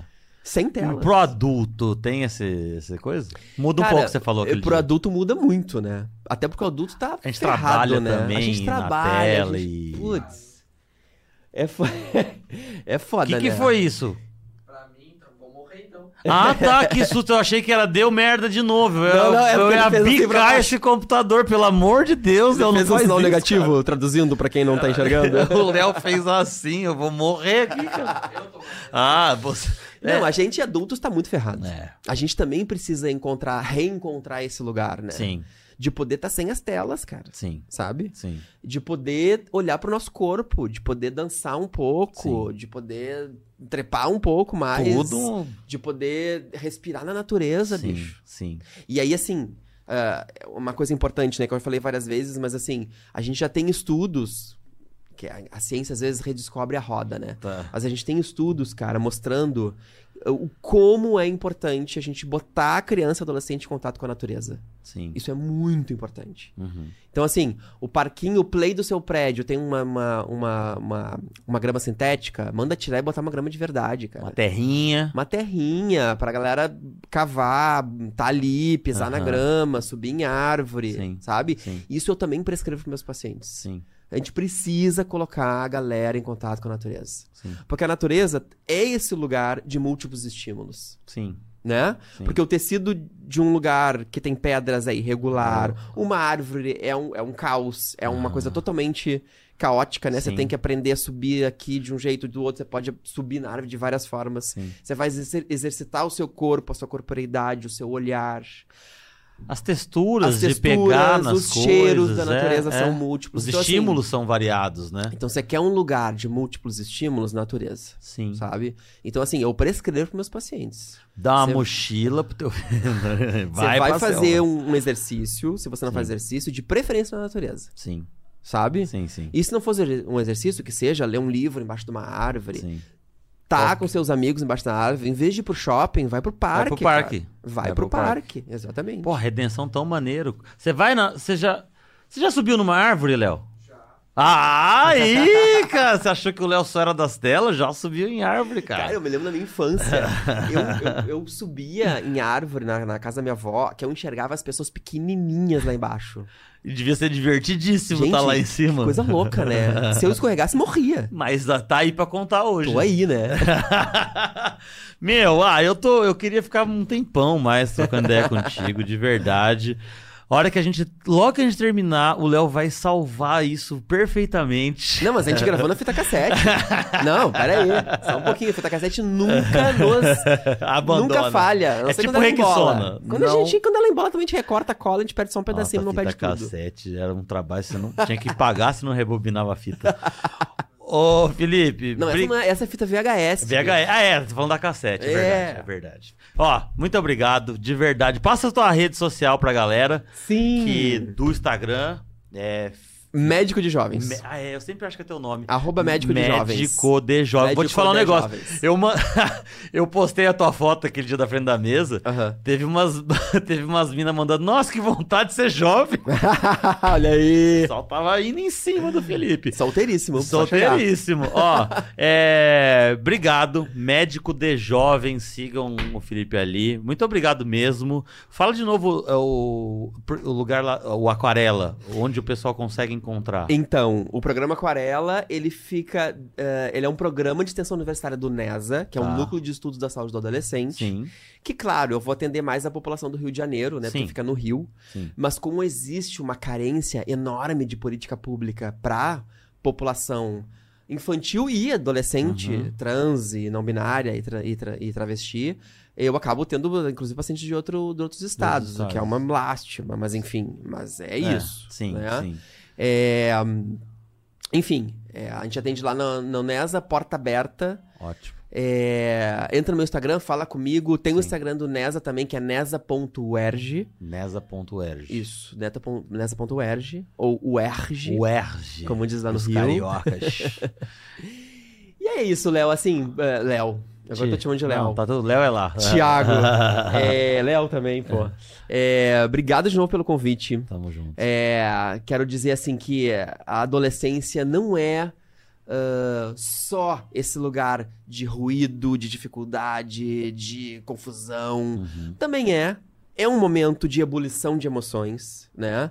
É, é- eu entendo que existe esse lugar, Sim, entendo de onde vem o nome aborrecente, sim, mas é, não gosto desse nome Sim. e vou explicar por quê. sim, Porque o adolescente também é uma potência criativa, bicho. sim. né? Então, assim, se a gente conseguir também ser criativo, abrir o nosso olhar, tirar as nossas ideias pré-concebidas, nossos preconceitos, Uhum. da nossa atuação profissional ou da nossa atuação enquanto pais, mães e cuidadores, a gente vai conseguir olhar essa potência criativa deles, Sim. né?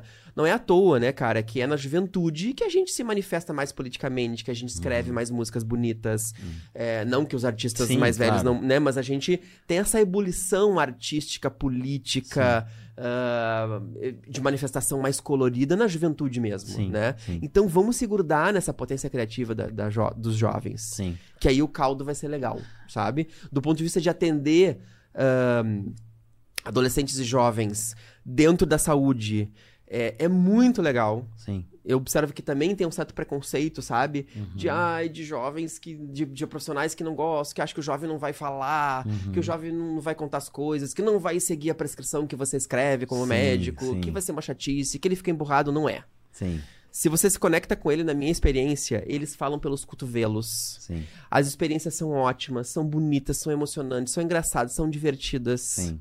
E aí, vou contar uma coisa engraçada? Que eu Vai. até te contei nos bastidores, A eu vou gente contar não agora ao vivo. Conta, conta. Deixa eu contar pra gente acabar aqui. eu não tinha perguntado, mas eu pra te ter uma ideia de como os O- jovens se abrem com a gente, podem sim confiar na gente quanto Sim. profissional de saúde, Sim. enquanto pais, professores. E acho que professores têm muitas histórias legais pra contar também. Ah, minha mãe é professora, ela tem Então, 1.500. Que né? é muito comum os jovens se vincularem muito quando o professor é legal, É. né? E contar suas mazelas e suas questões, os seus abusos, enfim, né? Sim. Mas olha isso, eu gosto muito de atender ah, jovens, ah, também quando eles têm um parceiro, ah, juntos, Uhum. né? Eu digo, traga o seu namorado, sua namorada pra gente atender junto, até pra gente poder discutir sobre segurança, Sim. sobre respeito, sobre autonomia, sobre proteção sexual, blá, blá, blá, né? Sim. E eu atendi por muitos anos um casal lá no, na UERJ. Inclusive que até já assumiu, deve ter velhos também já, faz tempo já. Eles já tinham, sei lá, seus 15, 16 anos. E era uma menina muito Faz figura. quanto tempo isso? 10 anos? Faz uns 10 anos. Já Ah, já tá uns tão- 26 já, Às né? já tá Se até é com que eles filho já. Pode ser.